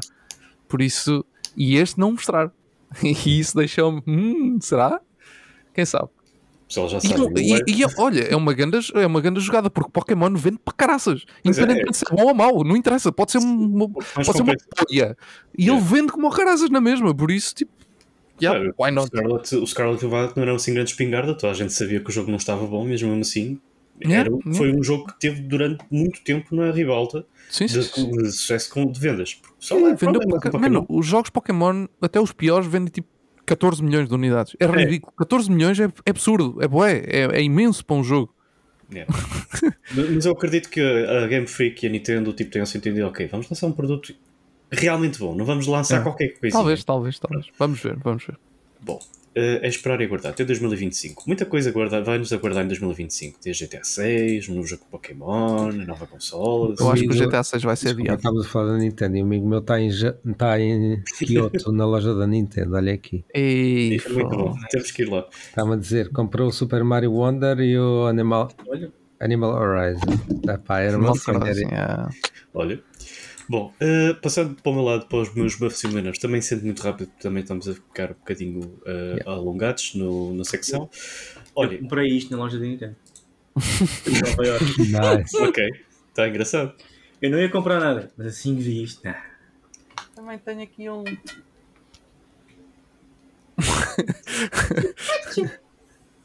Enfim. Bom, eh, falando do meu eh, Nerf, eu vou ser muito rápido. Eu tenho a ver um bocadinho com a saída da Twitch, da pl- plataforma streaming da Coreia do Sul. Uh, sabemos perfeitamente que já começam a surgir algumas concorrentes diretas à Twitch, principalmente no mundo, em aspas, asiático. Na- tanto na China como na Coreia do Sul estão a utilizar outros mais vocacionados para. Porque isto tem vários sponsors por trás. Uh, e sabemos perfeitamente que onde uh, há mais dinheiro envolvido e alguns streamers já também foram aliciados a passar para outros conteúdos de stream, uh, ou neste caso outros vínculos e meios de stream, uh, e simplesmente começam a abandonar a Twitch. Um, gostaria talvez de ver mais esse produto de stream, por exemplo, nas consolas, que seria mais interessante, em vez de só estarmos alocados ao YouTube e à Twitch, ter também acesso a outro tipo de conteúdos que não só estes dois, que seria interessante. Acho que até o quem faz mais uh, streams aqui entre nós é o Pintinho, e eu acho que o Pintinho também uh, concorda com isso. Uh, ou pelo menos ter extensões, por exemplo, do OBS para, isso, para, para as consolas, que também seria interessante. Mas o que eu venho aqui a falar é uh, facto de, o, o facto de toda esta plataforma sair da Coreia do Sul e a maneira engenhosa que os sul-coreanos mais uma vez tiveram para uh, marcar uh, o seu descontentamento perante esta marca. Ou seja, como sabemos perfeitamente que não se pode passar todo tipo de conteúdo neste, nas streams, pronto, conteúdo sexual ou conteúdo sexualizado é mais do que fator para te banirem. Uh, e eles aproveitando-se disso e sabendo que a plataforma é a sair do, ou vai sair do país, começaram a passar filmes de conteúdo adulto para maiores de 8, algumas até para maiores de 30, salvo seja, uh, para serem automaticamente banidos. Mas pronto, é tentar sair em grande para mostrar aquele statement de ok, estamos, mas vamos sair em grande e vamos fazer aqui como que os algoritmos da Twitch fiquem completamente malucos. Por isso. Uh, realmente chegaram a picos de pessoal, por exemplo, nos Estados Unidos da América, estar tudo a ver o conteúdo da Coreia do Sul só por causa disto. Mas pronto. Eu não vi, mas sei que amigos meus viram, por isso. Eu não yeah. vi dizê-lo. Não, não vi, não vi no momento, a mesma coisa. Só, só fiz o fact-checking, a ver se realmente a notícia era verdade, e sim, era verdade. Uh, também fazer um fact-checking agora. Não sei o que eu acho que já, entretanto já devem ter banido mais de metade do pessoal. Uh, e outro uh, é um. Não é assim um nerf, é, é assim, é um buff interessante porque é, te vem também com sabor a pastel de nata, sabor português. neste, neste caso até vem com sabor de bacalhau, vá, para ser Bacalhau? E depois do Opa. tema anterior. Uh, por acaso, vá, uh, pronto, de feijoada à portuguesa, vá. Para dar uma francesinha. Para não, não, olhar, não andarem para, com outros. Ele para sério, bem. Está uma pessoa a tentar ser séria, vá. Uh, é, os meus parabéns que eu quero dar à equipa uh, só é que foi a primeira equipa portuguesa a entrar no Major de CS no Counter-Strike. Uh, Dou-lhes os meus parabéns. Uh, eu até não tenho nada da só, mas tentei vestir hoje uma camisola com a mesma cor, que é o verde garrafa deles. Um, tenho os meus parabéns, eh, porque eu gosto de ver equipas portuguesas que começam a chegar longe. Eu sou um grande fã da For the Win, mas gosto também de ver outras equipas a crescerem cada vez mais e a aumentarem mais o espectro, porque isto não só dá visibilidade, como dissemos, às equipas portuguesas, como também dá mais visibilidade a que os sponsors comecem a olhar para as equipas e sports e pensar, é, realmente isto é interessante. E só por dizer, por exemplo, o grande sponsor que uh, os só tem, por exemplo, é os uh, é os casinos de Solverde, se não me engano. São Solverde, sim, Solverde. É possível, Solverde é, está em todo lado. É Solverde, sim. E uh, imaginem a visibilidade que o casino de Solverde vai ter com eles a jogar no Major da CS. É, é, é, é, em aspas eu podia dizer que é absurdo, mas não, isto é tudo planeado e é tudo pensado. Uh, por isso é para só perceberem como é que estão a nível de. Uh, pronto, uh, os valores monetários que estão por trás disto. Esta e equipa já existia quando eu jogava. Sim, eu, eu cheguei a jogar contra eles várias vezes até. Pronto. Uh, da minha parte, os meus parabéns. Não sei se vocês também querem também parabenizar esta equipa. Claro, uh, obviamente, claro. É como eu disse há pouco: quando um abre portas, abre portas para todos, não é? Quando e, eu, e atenção, o fechar de uma porta é abrir de 30 mil janelas. Por claro. isso, olha o caso do Filipe. Podem ser casos assim. Muito estranhas.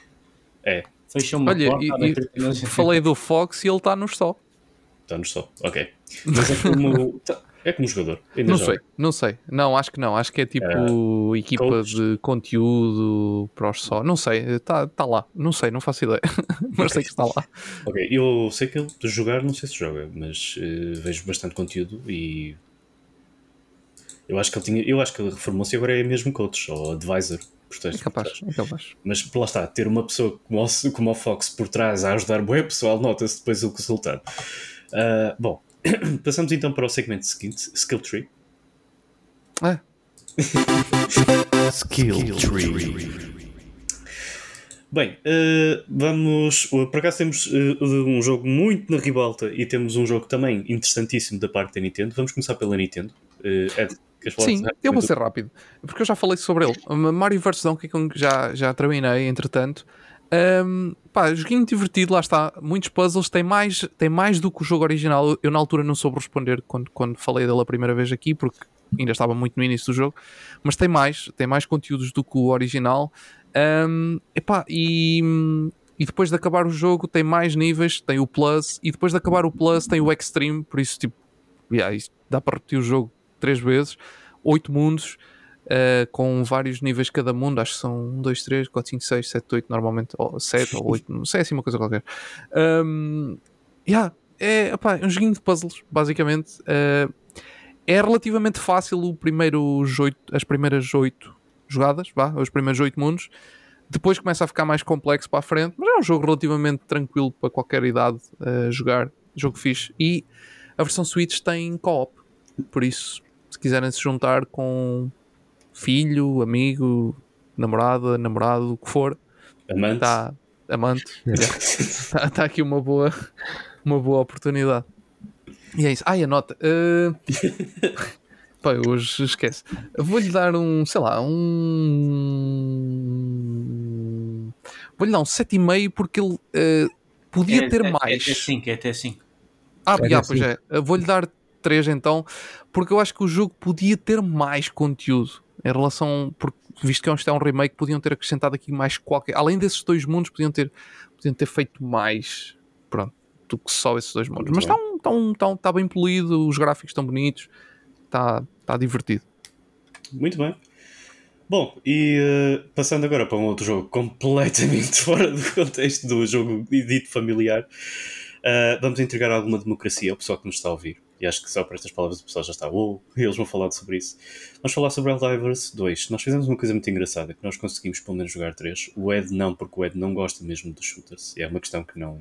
Ainda tentamos convencer, mas o Ed não dá. Não, não forçamos uma pessoa a gostar de uma coisa que não gosta. Isso é a base das bases.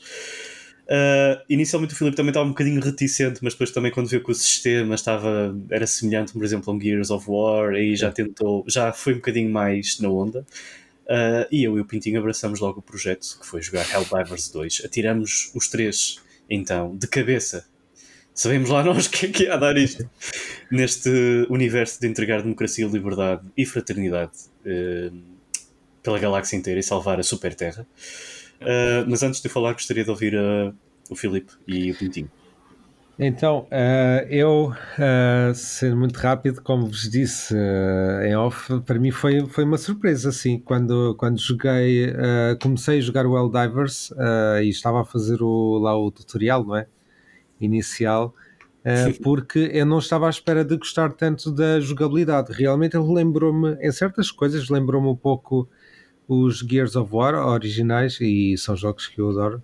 Um, e depois acho que tem coisas, claro, mais modernas que, que, faz ainda melhor e a jogabilidade é mesmo muito, muito divertida. E para além disso, o humor e o sarcasmo do jogo para mim são, são dos pontos fortes porque hum, toda aquela não é aquela ironia com a, a, entregar a democracia e a democracia são os mísseis e as bombas etc como uma crítica não é, às grandes potências, como a Rússia, os Estados Unidos, a América e assim. Acho muito, muito fixe. Fez-me lembrar também um pouco o Broforce, que é um jogo indie que hum, também tem assim um, um estilo de humor muito, muito semelhante e eu, eu adorei isso. Eu joguei uh, na Steam Deck uh, da primeira vez com o, o DualSense uh, da PlayStation 5 e o jogo portou-se muito bem, mas a nível de servidores, realmente eu encontrei muitos uh, problemas. Aliás, toda a gente encontrou. E hum, na última semana não voltei a jogar, mas acredito que já tenha melhorado, porque sei que eles aumentaram a capacidade de, de jogadores para 700 mil, se não estou em erro. Yeah. Uhum. E epá, gostei, gostei, foi uma surpresa. Como vos disse, não é bem o meu estilo de jogo, mas eu gostei da há uma certa positividade, não é? É mais positivo jogar online neste caso porque não há, para já não tem PV, como é que se diz PVP, não é? Sim. Uh, e eles já vieram dizer, o estúdio já veio dizer, uh, Arrowhead já veio dizer que não, que não está interessado em ter no jogo porque isso acaba sempre por criar um ambiente um pouco mais, uh, mais tóxico, mais competitivo e não no bom sentido. E eu gostei de, de ter essa cena de estarmos todos ali para o mesmo objetivo, não é? Que é ir integrar, entregar a democracia e pronto, é mesmo divertido. É um jogo leve uh, e gostei. É para, é para dar já a nota. Eu gostei do, do leve. Depois damos no, no final a nota. Gostei do, do apontamento do leve. Com é muito um... sangue à mistura, muitas bombas, muito napalm. É um jogo que cheira a napalm, né? É, sim, esse cheira muito a napalm. Sim. Uh, a não ser que o Pintinho esteja borrado de quando está a ser perseguido Sim. por uma horda de, de coisa e cheira a outra coisa. Uh, Pintinho, fala. Epá, um, então, eu partilho tudo o que o Filipe disse agora, eu, eu, eu subscrevo. Um, acho que este jogo conseguiu unir os gamers de uma maneira que eu nunca tinha visto.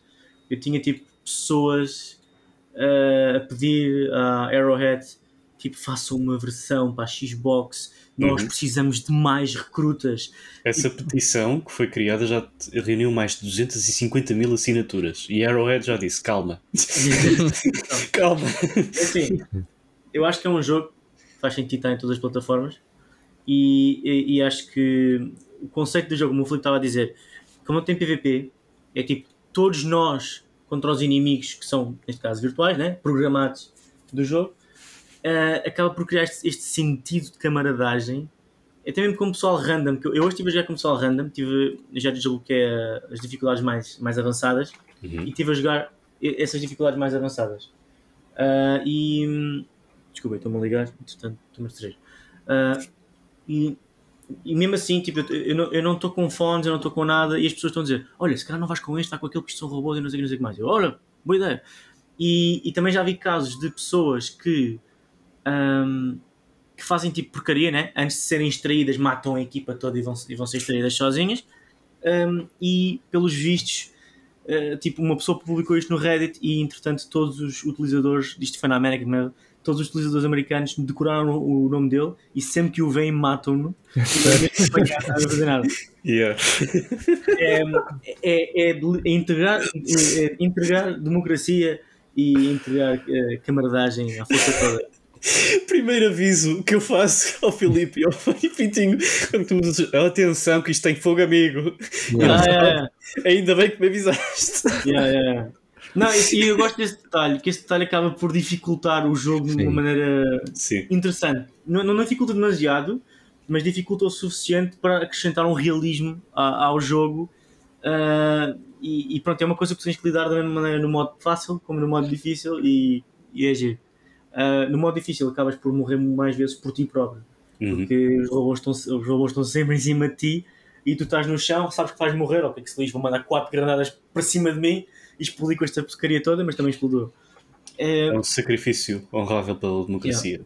Eu, eu, adorei, eu adorei o jogo, eu também não, não, não eu também não, não acho que no, no início não estava muito atento ao jogo depois quando muitas pessoas começavam a dizer pá, entra nisto, isto é, é muito giro e tal, fiquei com curiosidade. E de facto desde que joguei com, com o Francisco e com o Felipe ainda não consegui largar aquela tarefa aquilo, aquilo é incrível. E, e, pá, e o sentimento de progresso que uma pessoa tem ao jogar aquilo também é, está muito bem feito. Uhum. e, e pá, eu, eu, simplesmente adorei o jogo. Acho, acho que é uma experiência uh, acho que leva um bocado as, as experiências co-op, especialmente pronto, online e pá, eu acho, acho que. Sim, e só acrescentar que a nível do crossplay portou-se lindamente, porque vocês estavam os dois na cada um na sua PlayStation 5, eu na Steam Deck e tu, pronto, nem, nem notas, né? tu estás a jogar yeah. com o pessoal do PC, da, da sim, consola, sim, sim. isso é nice. incrível. Eu acho que crossplay devia eh, existir sempre, porque amplia logo muito mais a, claro, e o espectro dos jogadores. Sim, sim, e claro. une mais, eu acho que une mais a comunidade neste sim, tipo de claro, jogos. Sim. Uh, opa, dando a minha opinião, subscrevo exatamente aquilo que vocês disseram. O, me, o meu medo estava também um bocadinho mais pelo processo, ou seja, no progresso que ia, eh, como era que é feito, como é que as missões iam ser conduzidas, como é que ou seja, a longo prazo o jogo vai se transformando. Nós sabemos que temos aquele sistema de estar a conquistar os mundos. Que na zona dos automatons, praticamente nós temos que lutar porque eles estão sempre a, a, a conquistar-nos terreno e se não estivermos sempre lá, praticamente vamos perdendo esse progresso. Na zona, por exemplo, do, dos aqueles alienígenas, o progresso não se perde, simplesmente mantém-se estanque. Mas, por exemplo, a Arrowhead já veio afirmar que eh, depois de se acabar com esse progresso do os alienígenas, eles vão adicionar uma nova facção, uma facção ainda mais difícil que os automatons, mas pronto, que vai continuar a manter o jogo vivo. E isso é interessante porque automaticamente eles exploram a ideia de que o universo é infinito, então vão acrescentando mais galáxias e mais planetas, porque cada planeta também é distinto entre si, isso também é interessante, ou seja, são yeah. micromundos fechados em que estás num planeta de gelo, automaticamente a tua personagem vai sentir frio, estás num planeta mais uh, com pronto, que é tipo o deserto do Saara, tu a correr vais ficar mais uh, rapidamente cansado. Esses pormenores são muito interessantes do ponto de vista também da pronto, digo que aí talvez seja um bocadinho aquele fenómeno de Dark Souls, que não é um Dark Souls, mas pronto, vamos buscar um bocadinho essa dificuldade interessante. Depois o processo de camaradagem, que nós já também aqui frisamos mais de uma vez, entregar liberdade, fraternidade e tudo mais, mas é mais a camaradagem do com o pessoal que estás a jogar. Acho que crias sempre um laço diferente, uh, com, portanto, olha, criei um laço diferente com o pessoal daqui do Multiplayer Rumble, mas também criei laços interessantes com o pessoal random, praticamente, yeah. não nos conhecia de lado nenhum e a cooperação que existe uh, para chegar a um determinado ponto, para conseguirmos definir aquele objetivo, para concretizarmos o objetivo, é interessante. A maneira como se começa depois a dividir, opá, tu vais para ali, tu vais para ali, vamos àquele ponto, vamos a ponto A, B, C, siga para a frente. Uh, e uh, o próprio sistema de progresso na questão de receber as medalhas e depois poderes gastar isso em fatos uh, é uma das coisas que me agradou bastante porque não é um pay to win. Além de mais, Sim. tu podes de facto investir dinheiro no jogo para comprar o Super Currency, só que a minha uh, honesta opinião sobre isso é que é, é um bocado deitar dinheiro uh, ao, ao, lixo, porque tu podes ganhar essa currency fazendo aquelas side quests, ou seja, tu ganhas essa currency dentro do jogo uh, e não fora. Ou seja, é, pode ser pouca, mas tu vais ganhando essa currency, por exemplo, 20 pontos, que depois podes comprar uma armadura ou vais fazendo missões suficientes para depois comprar uma armadura fixe da loja oficial. Opa, isso, eu, para tem, mim, eu acho que é o ponto mais interessante. E há um pormenor nisso, que é, por exemplo, o, o Fortnite, tu tens uh, o Battle Pass, Fortnite, Warzone, essas coisas todas, tens sim, um sim. Battle Pass que também ganhas esses créditos, mas isso requer chegares a, a certos níveis e se tu conseguires dar o grind todo uhum. durante a temporada, tu ganhas um número limitado de créditos. Aqui não é, não é o caso. Aqui, quanto mais missões fizeres, mais créditos podes apanhar. Isso também Exato. é fixe. E as medalhas a nível de dificuldade vão aumentando. Se fizeres, por exemplo, dificuldades a nível extremo, ganhas tipo 6 medalhas numa missão. Yeah. E se fizeres numa missão moderada, é tipo uma ou duas medalhas, mas pronto. A única coisa que me dá algum bocadinho de medo é a longevidade deste jogo e se a comunidade entrando, por exemplo, eu, sabe, eu sei que entrando a comunidade da Xbox isto ainda vai continuar a progredir. O meu medo é se a Arrowhead e a PlayStation que estão por trás, ou a PlayStation decidir tomar uma decisão um bocadinho mais greedy uh, e começar a meter, por exemplo, o pay to win, um método pay to win, que é talvez a situação, por exemplo, ter aquela armadura especial que te dá uma habilidade de XPTO e que vai quebrar completamente com a ideia. Porque... Mas, mas sabes que a cena do pay to win torna-se relativa quando tipo, hum. tu ganhas, toda a equipa ganha. Portanto, pagar, basicamente estás a pagar por cheat codes. Sim, tecnicamente pode. Mas... matar toda a gente. Sim, ok, mas estás a perceber onde eu quero chegar. Tipo, sim, desvirtua sim. completamente o princípio da camaradagem do jogo. Ou seja, basta simplesmente ter uma pessoa com essa armadura e automaticamente yeah. vamos ter a vida mais facilitada e outras pessoas que não pagarem vão ter a vida mais dificultada. Sim. É o meu Mas, medo, percebes? Eu agora, hoje, a jogar com o pessoal random, na, dificuldade hard, eu apanho níveis 27, 30 e tal, e eles próprios, ok, fruto do jogo todo, eles têm ali uh, stratagems muito específicos que ajudam bem e tem lá os metas todos, estás a ver? É, é este o loadout que eu vou fazer e depois também tem o, o booster e isto são coisas todas que tu compras através das medalhas. Hum. Mas a verdade é que jogar com eles tipo, tornou-se tudo muito mais fácil. Eu consigo fazer uma missão hard sem chorar. Tipo, é que tu estás a fazer uma missão hard e tens tipo 30 mil robôs à tua volta e dizes isto é impossível. Com, com estes gajos, estes gajos sabem exatamente onde pôr as coisas, se têm os boosters para te dar logo vantagem ao início e, e os boosters e as coisas funcionam como equipa. Portanto, eu não sei realmente o que uma pessoa ficaria motivada a saltar passos à frente para ter coisas especiais quando aquilo é tudo um trabalho de equipe. E tu não hum. ganhas mais nem menos tendo mais ou menos jogadores. Portanto, eu não estou não não a ver um modelo. Quer dizer, certeza que o pessoal vai inventar, mas eu não estou a ver um modelo em que seja possível.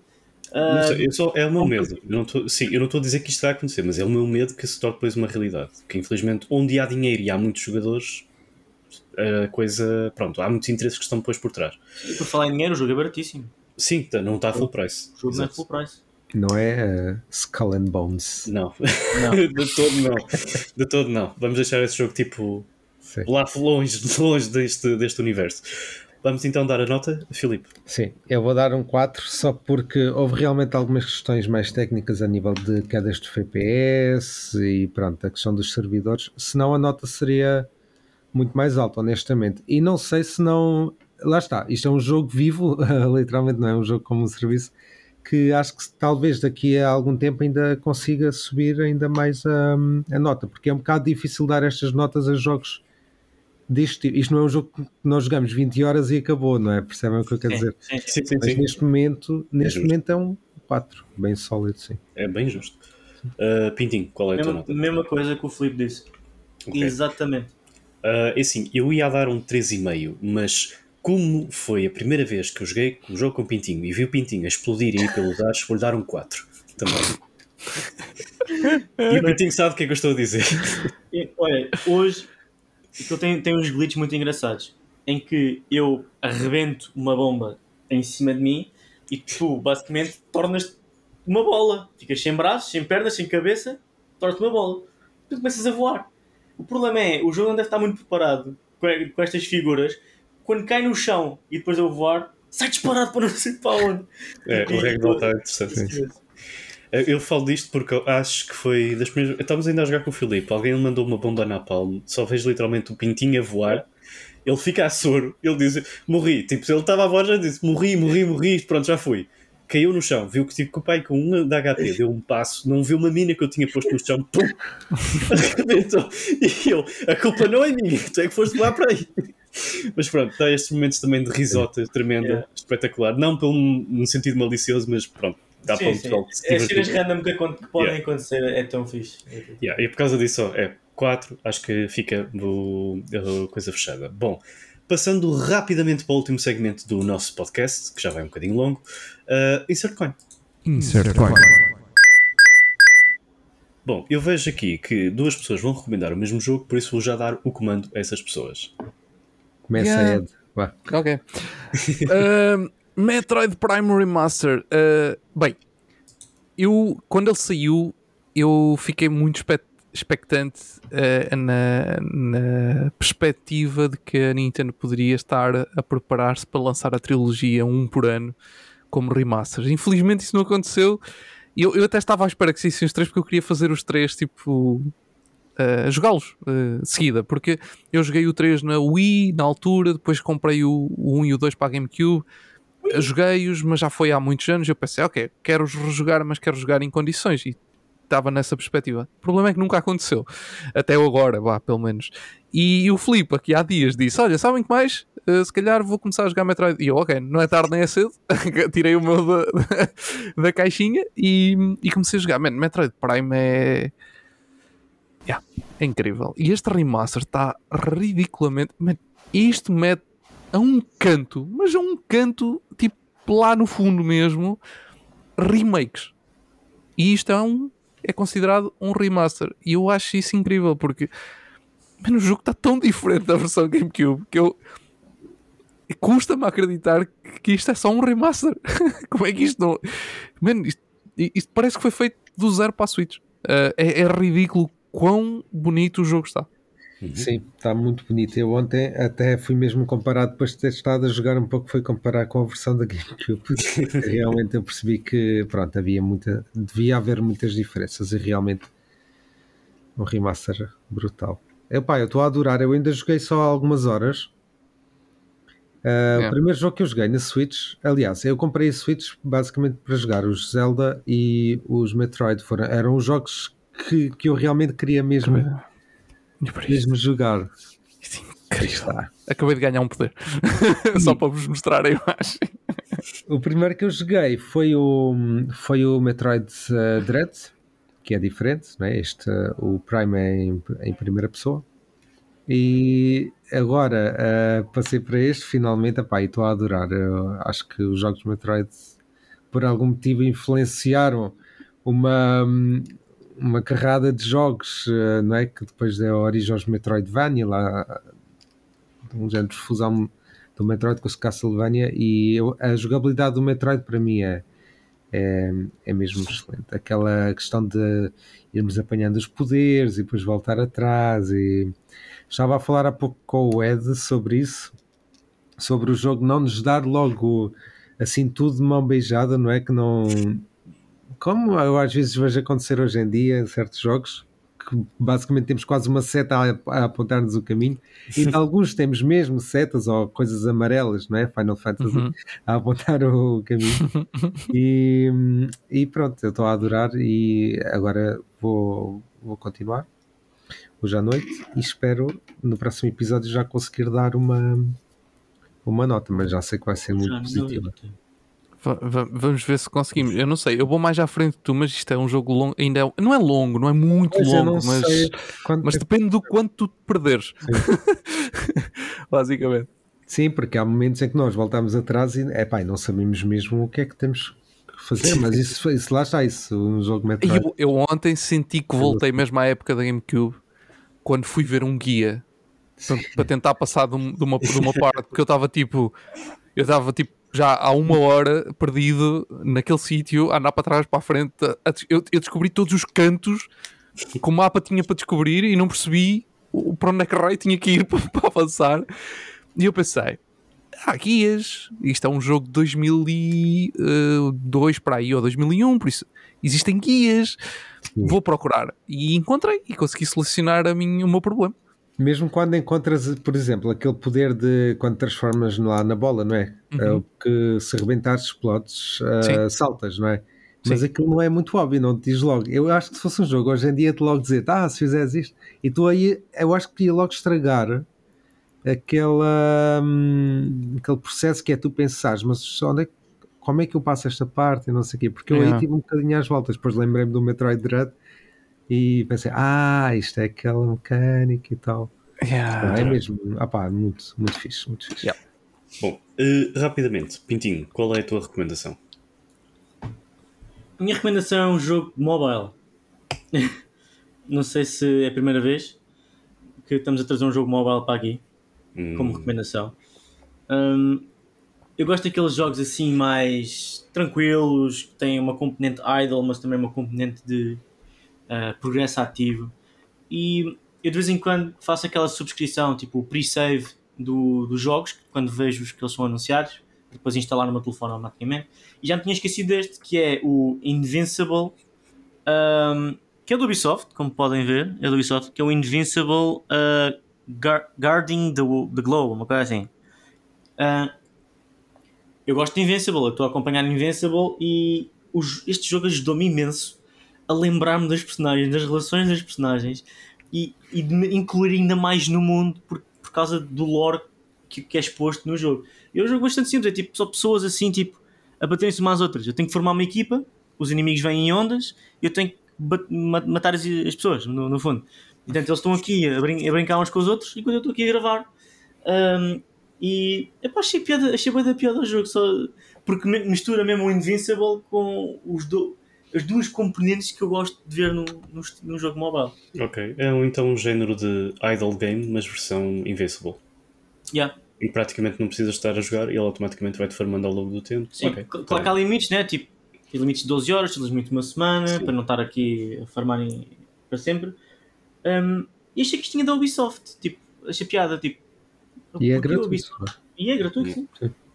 Digas e não que o está jogo mal. ainda- é, não digas que o jogo ainda vai ter mais acessibilidade, mais jogadores do que o Skull and Bones. Admira-te.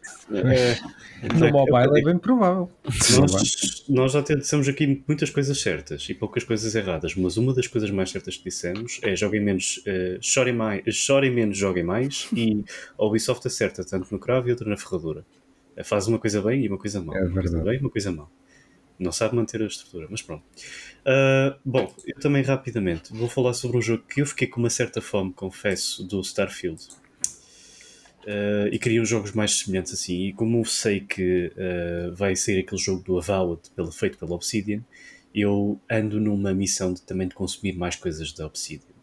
Um, pensei também no Fallout New Vegas, mas o Fallout New Vegas já disse que fartei-me um bocado daquilo porque foram muitos anos a jogar a mesma coisa, a fazer muitos e muitos games. Uh, posso também recomendá-lo. Mas o jogo mais recente, que também é o Outer Worlds, um, que é um jogo espetacular. Uh, tem alguns problemas de FPS mas isso é mesmo da, do próprio sistema de, da, engine, da engine do jogo, que já está um bocadinho datada, isso percebe-se. Mas o conteúdo da história uh, é par e passo, como vemos, por exemplo, do, de um Starfield, ou até mesmo, por exemplo, um Fallout New Vegas.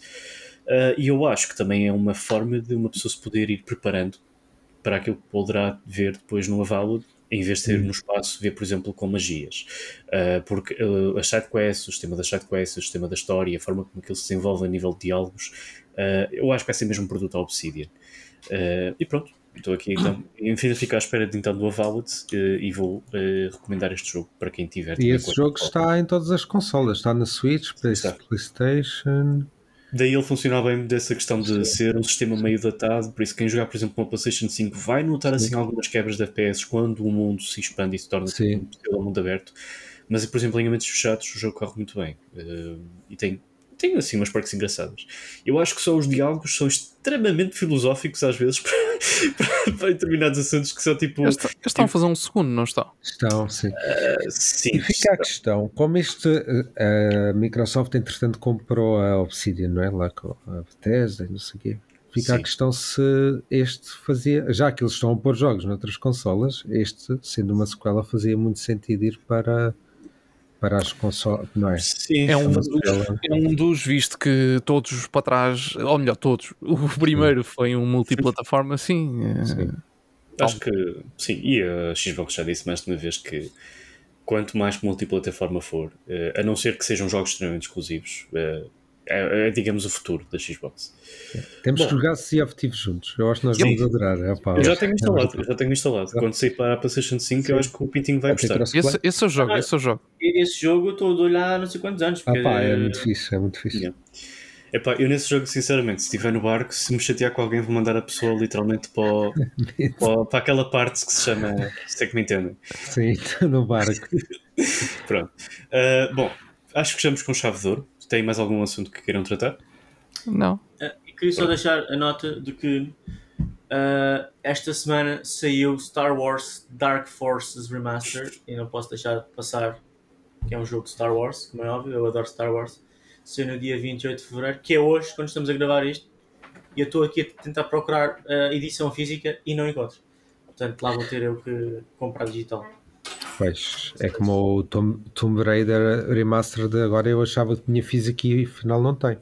Hum. Queria comprar para a Switch, mas não tem. O digital veio para Só ficar. digital. Bom, uh, o que me é lixa é se compra digital e depois eles fazem uma física. É. Pois. eu acho que isto é, fica interessante também para o outro podcast. Bom, Sim. eu acho que podemos fechar então. É assim, é com chave de ouro e com uma certa amargura que fechamos o presente podcast. Na próxima semana podem contar outra vez connosco. Não sei se vamos estar aqui os quatro. Uh, isto, pronto, devido a, a, questões de horários e também questões de trabalho de, de developer. Às vezes podemos estar os quatro, às vezes só podemos estar três ou até mesmo dois. Vamos se calhar ver. vou estar no Flight Simulator. Vamos, vamos ver. na, na vida real. É, vamos ver. Uh, não se preocupem, nós vamos tentar manter sempre este sistema de 4, mas se não for, é mesmo por questões pessoais e mesmo por questões de trabalho. Também fica assim. Fica é, multiplayer, continua a ser multiplayer, mas em vez de ser a, a 4, fica a 3 ou a 2, depende. mas nunca será uma coisa a 1, nunca será uma coisa solo. Bom, mas agora gostava uh, de ver, é moderar um episódio só contigo. É, fazer perguntas e vou agora falar sobre o assunto. Não, tipo, Pintinho, o que é que achas? E depois tu falavas com o meu tom de voz e depois é. ias para o Felipe e fazias tipo tudo monólogo todo. Eu acho que é. ganhavas um, um Emmy, pai, uma cena assim. Ganhava um Emmy, ganhava. Ganhava um Emmy e uma ida para o psicólogo. Bom, vamos fechar então o programa. Fiquem bem, pessoal. Despeçam-se. Tchau. tchau. Game over.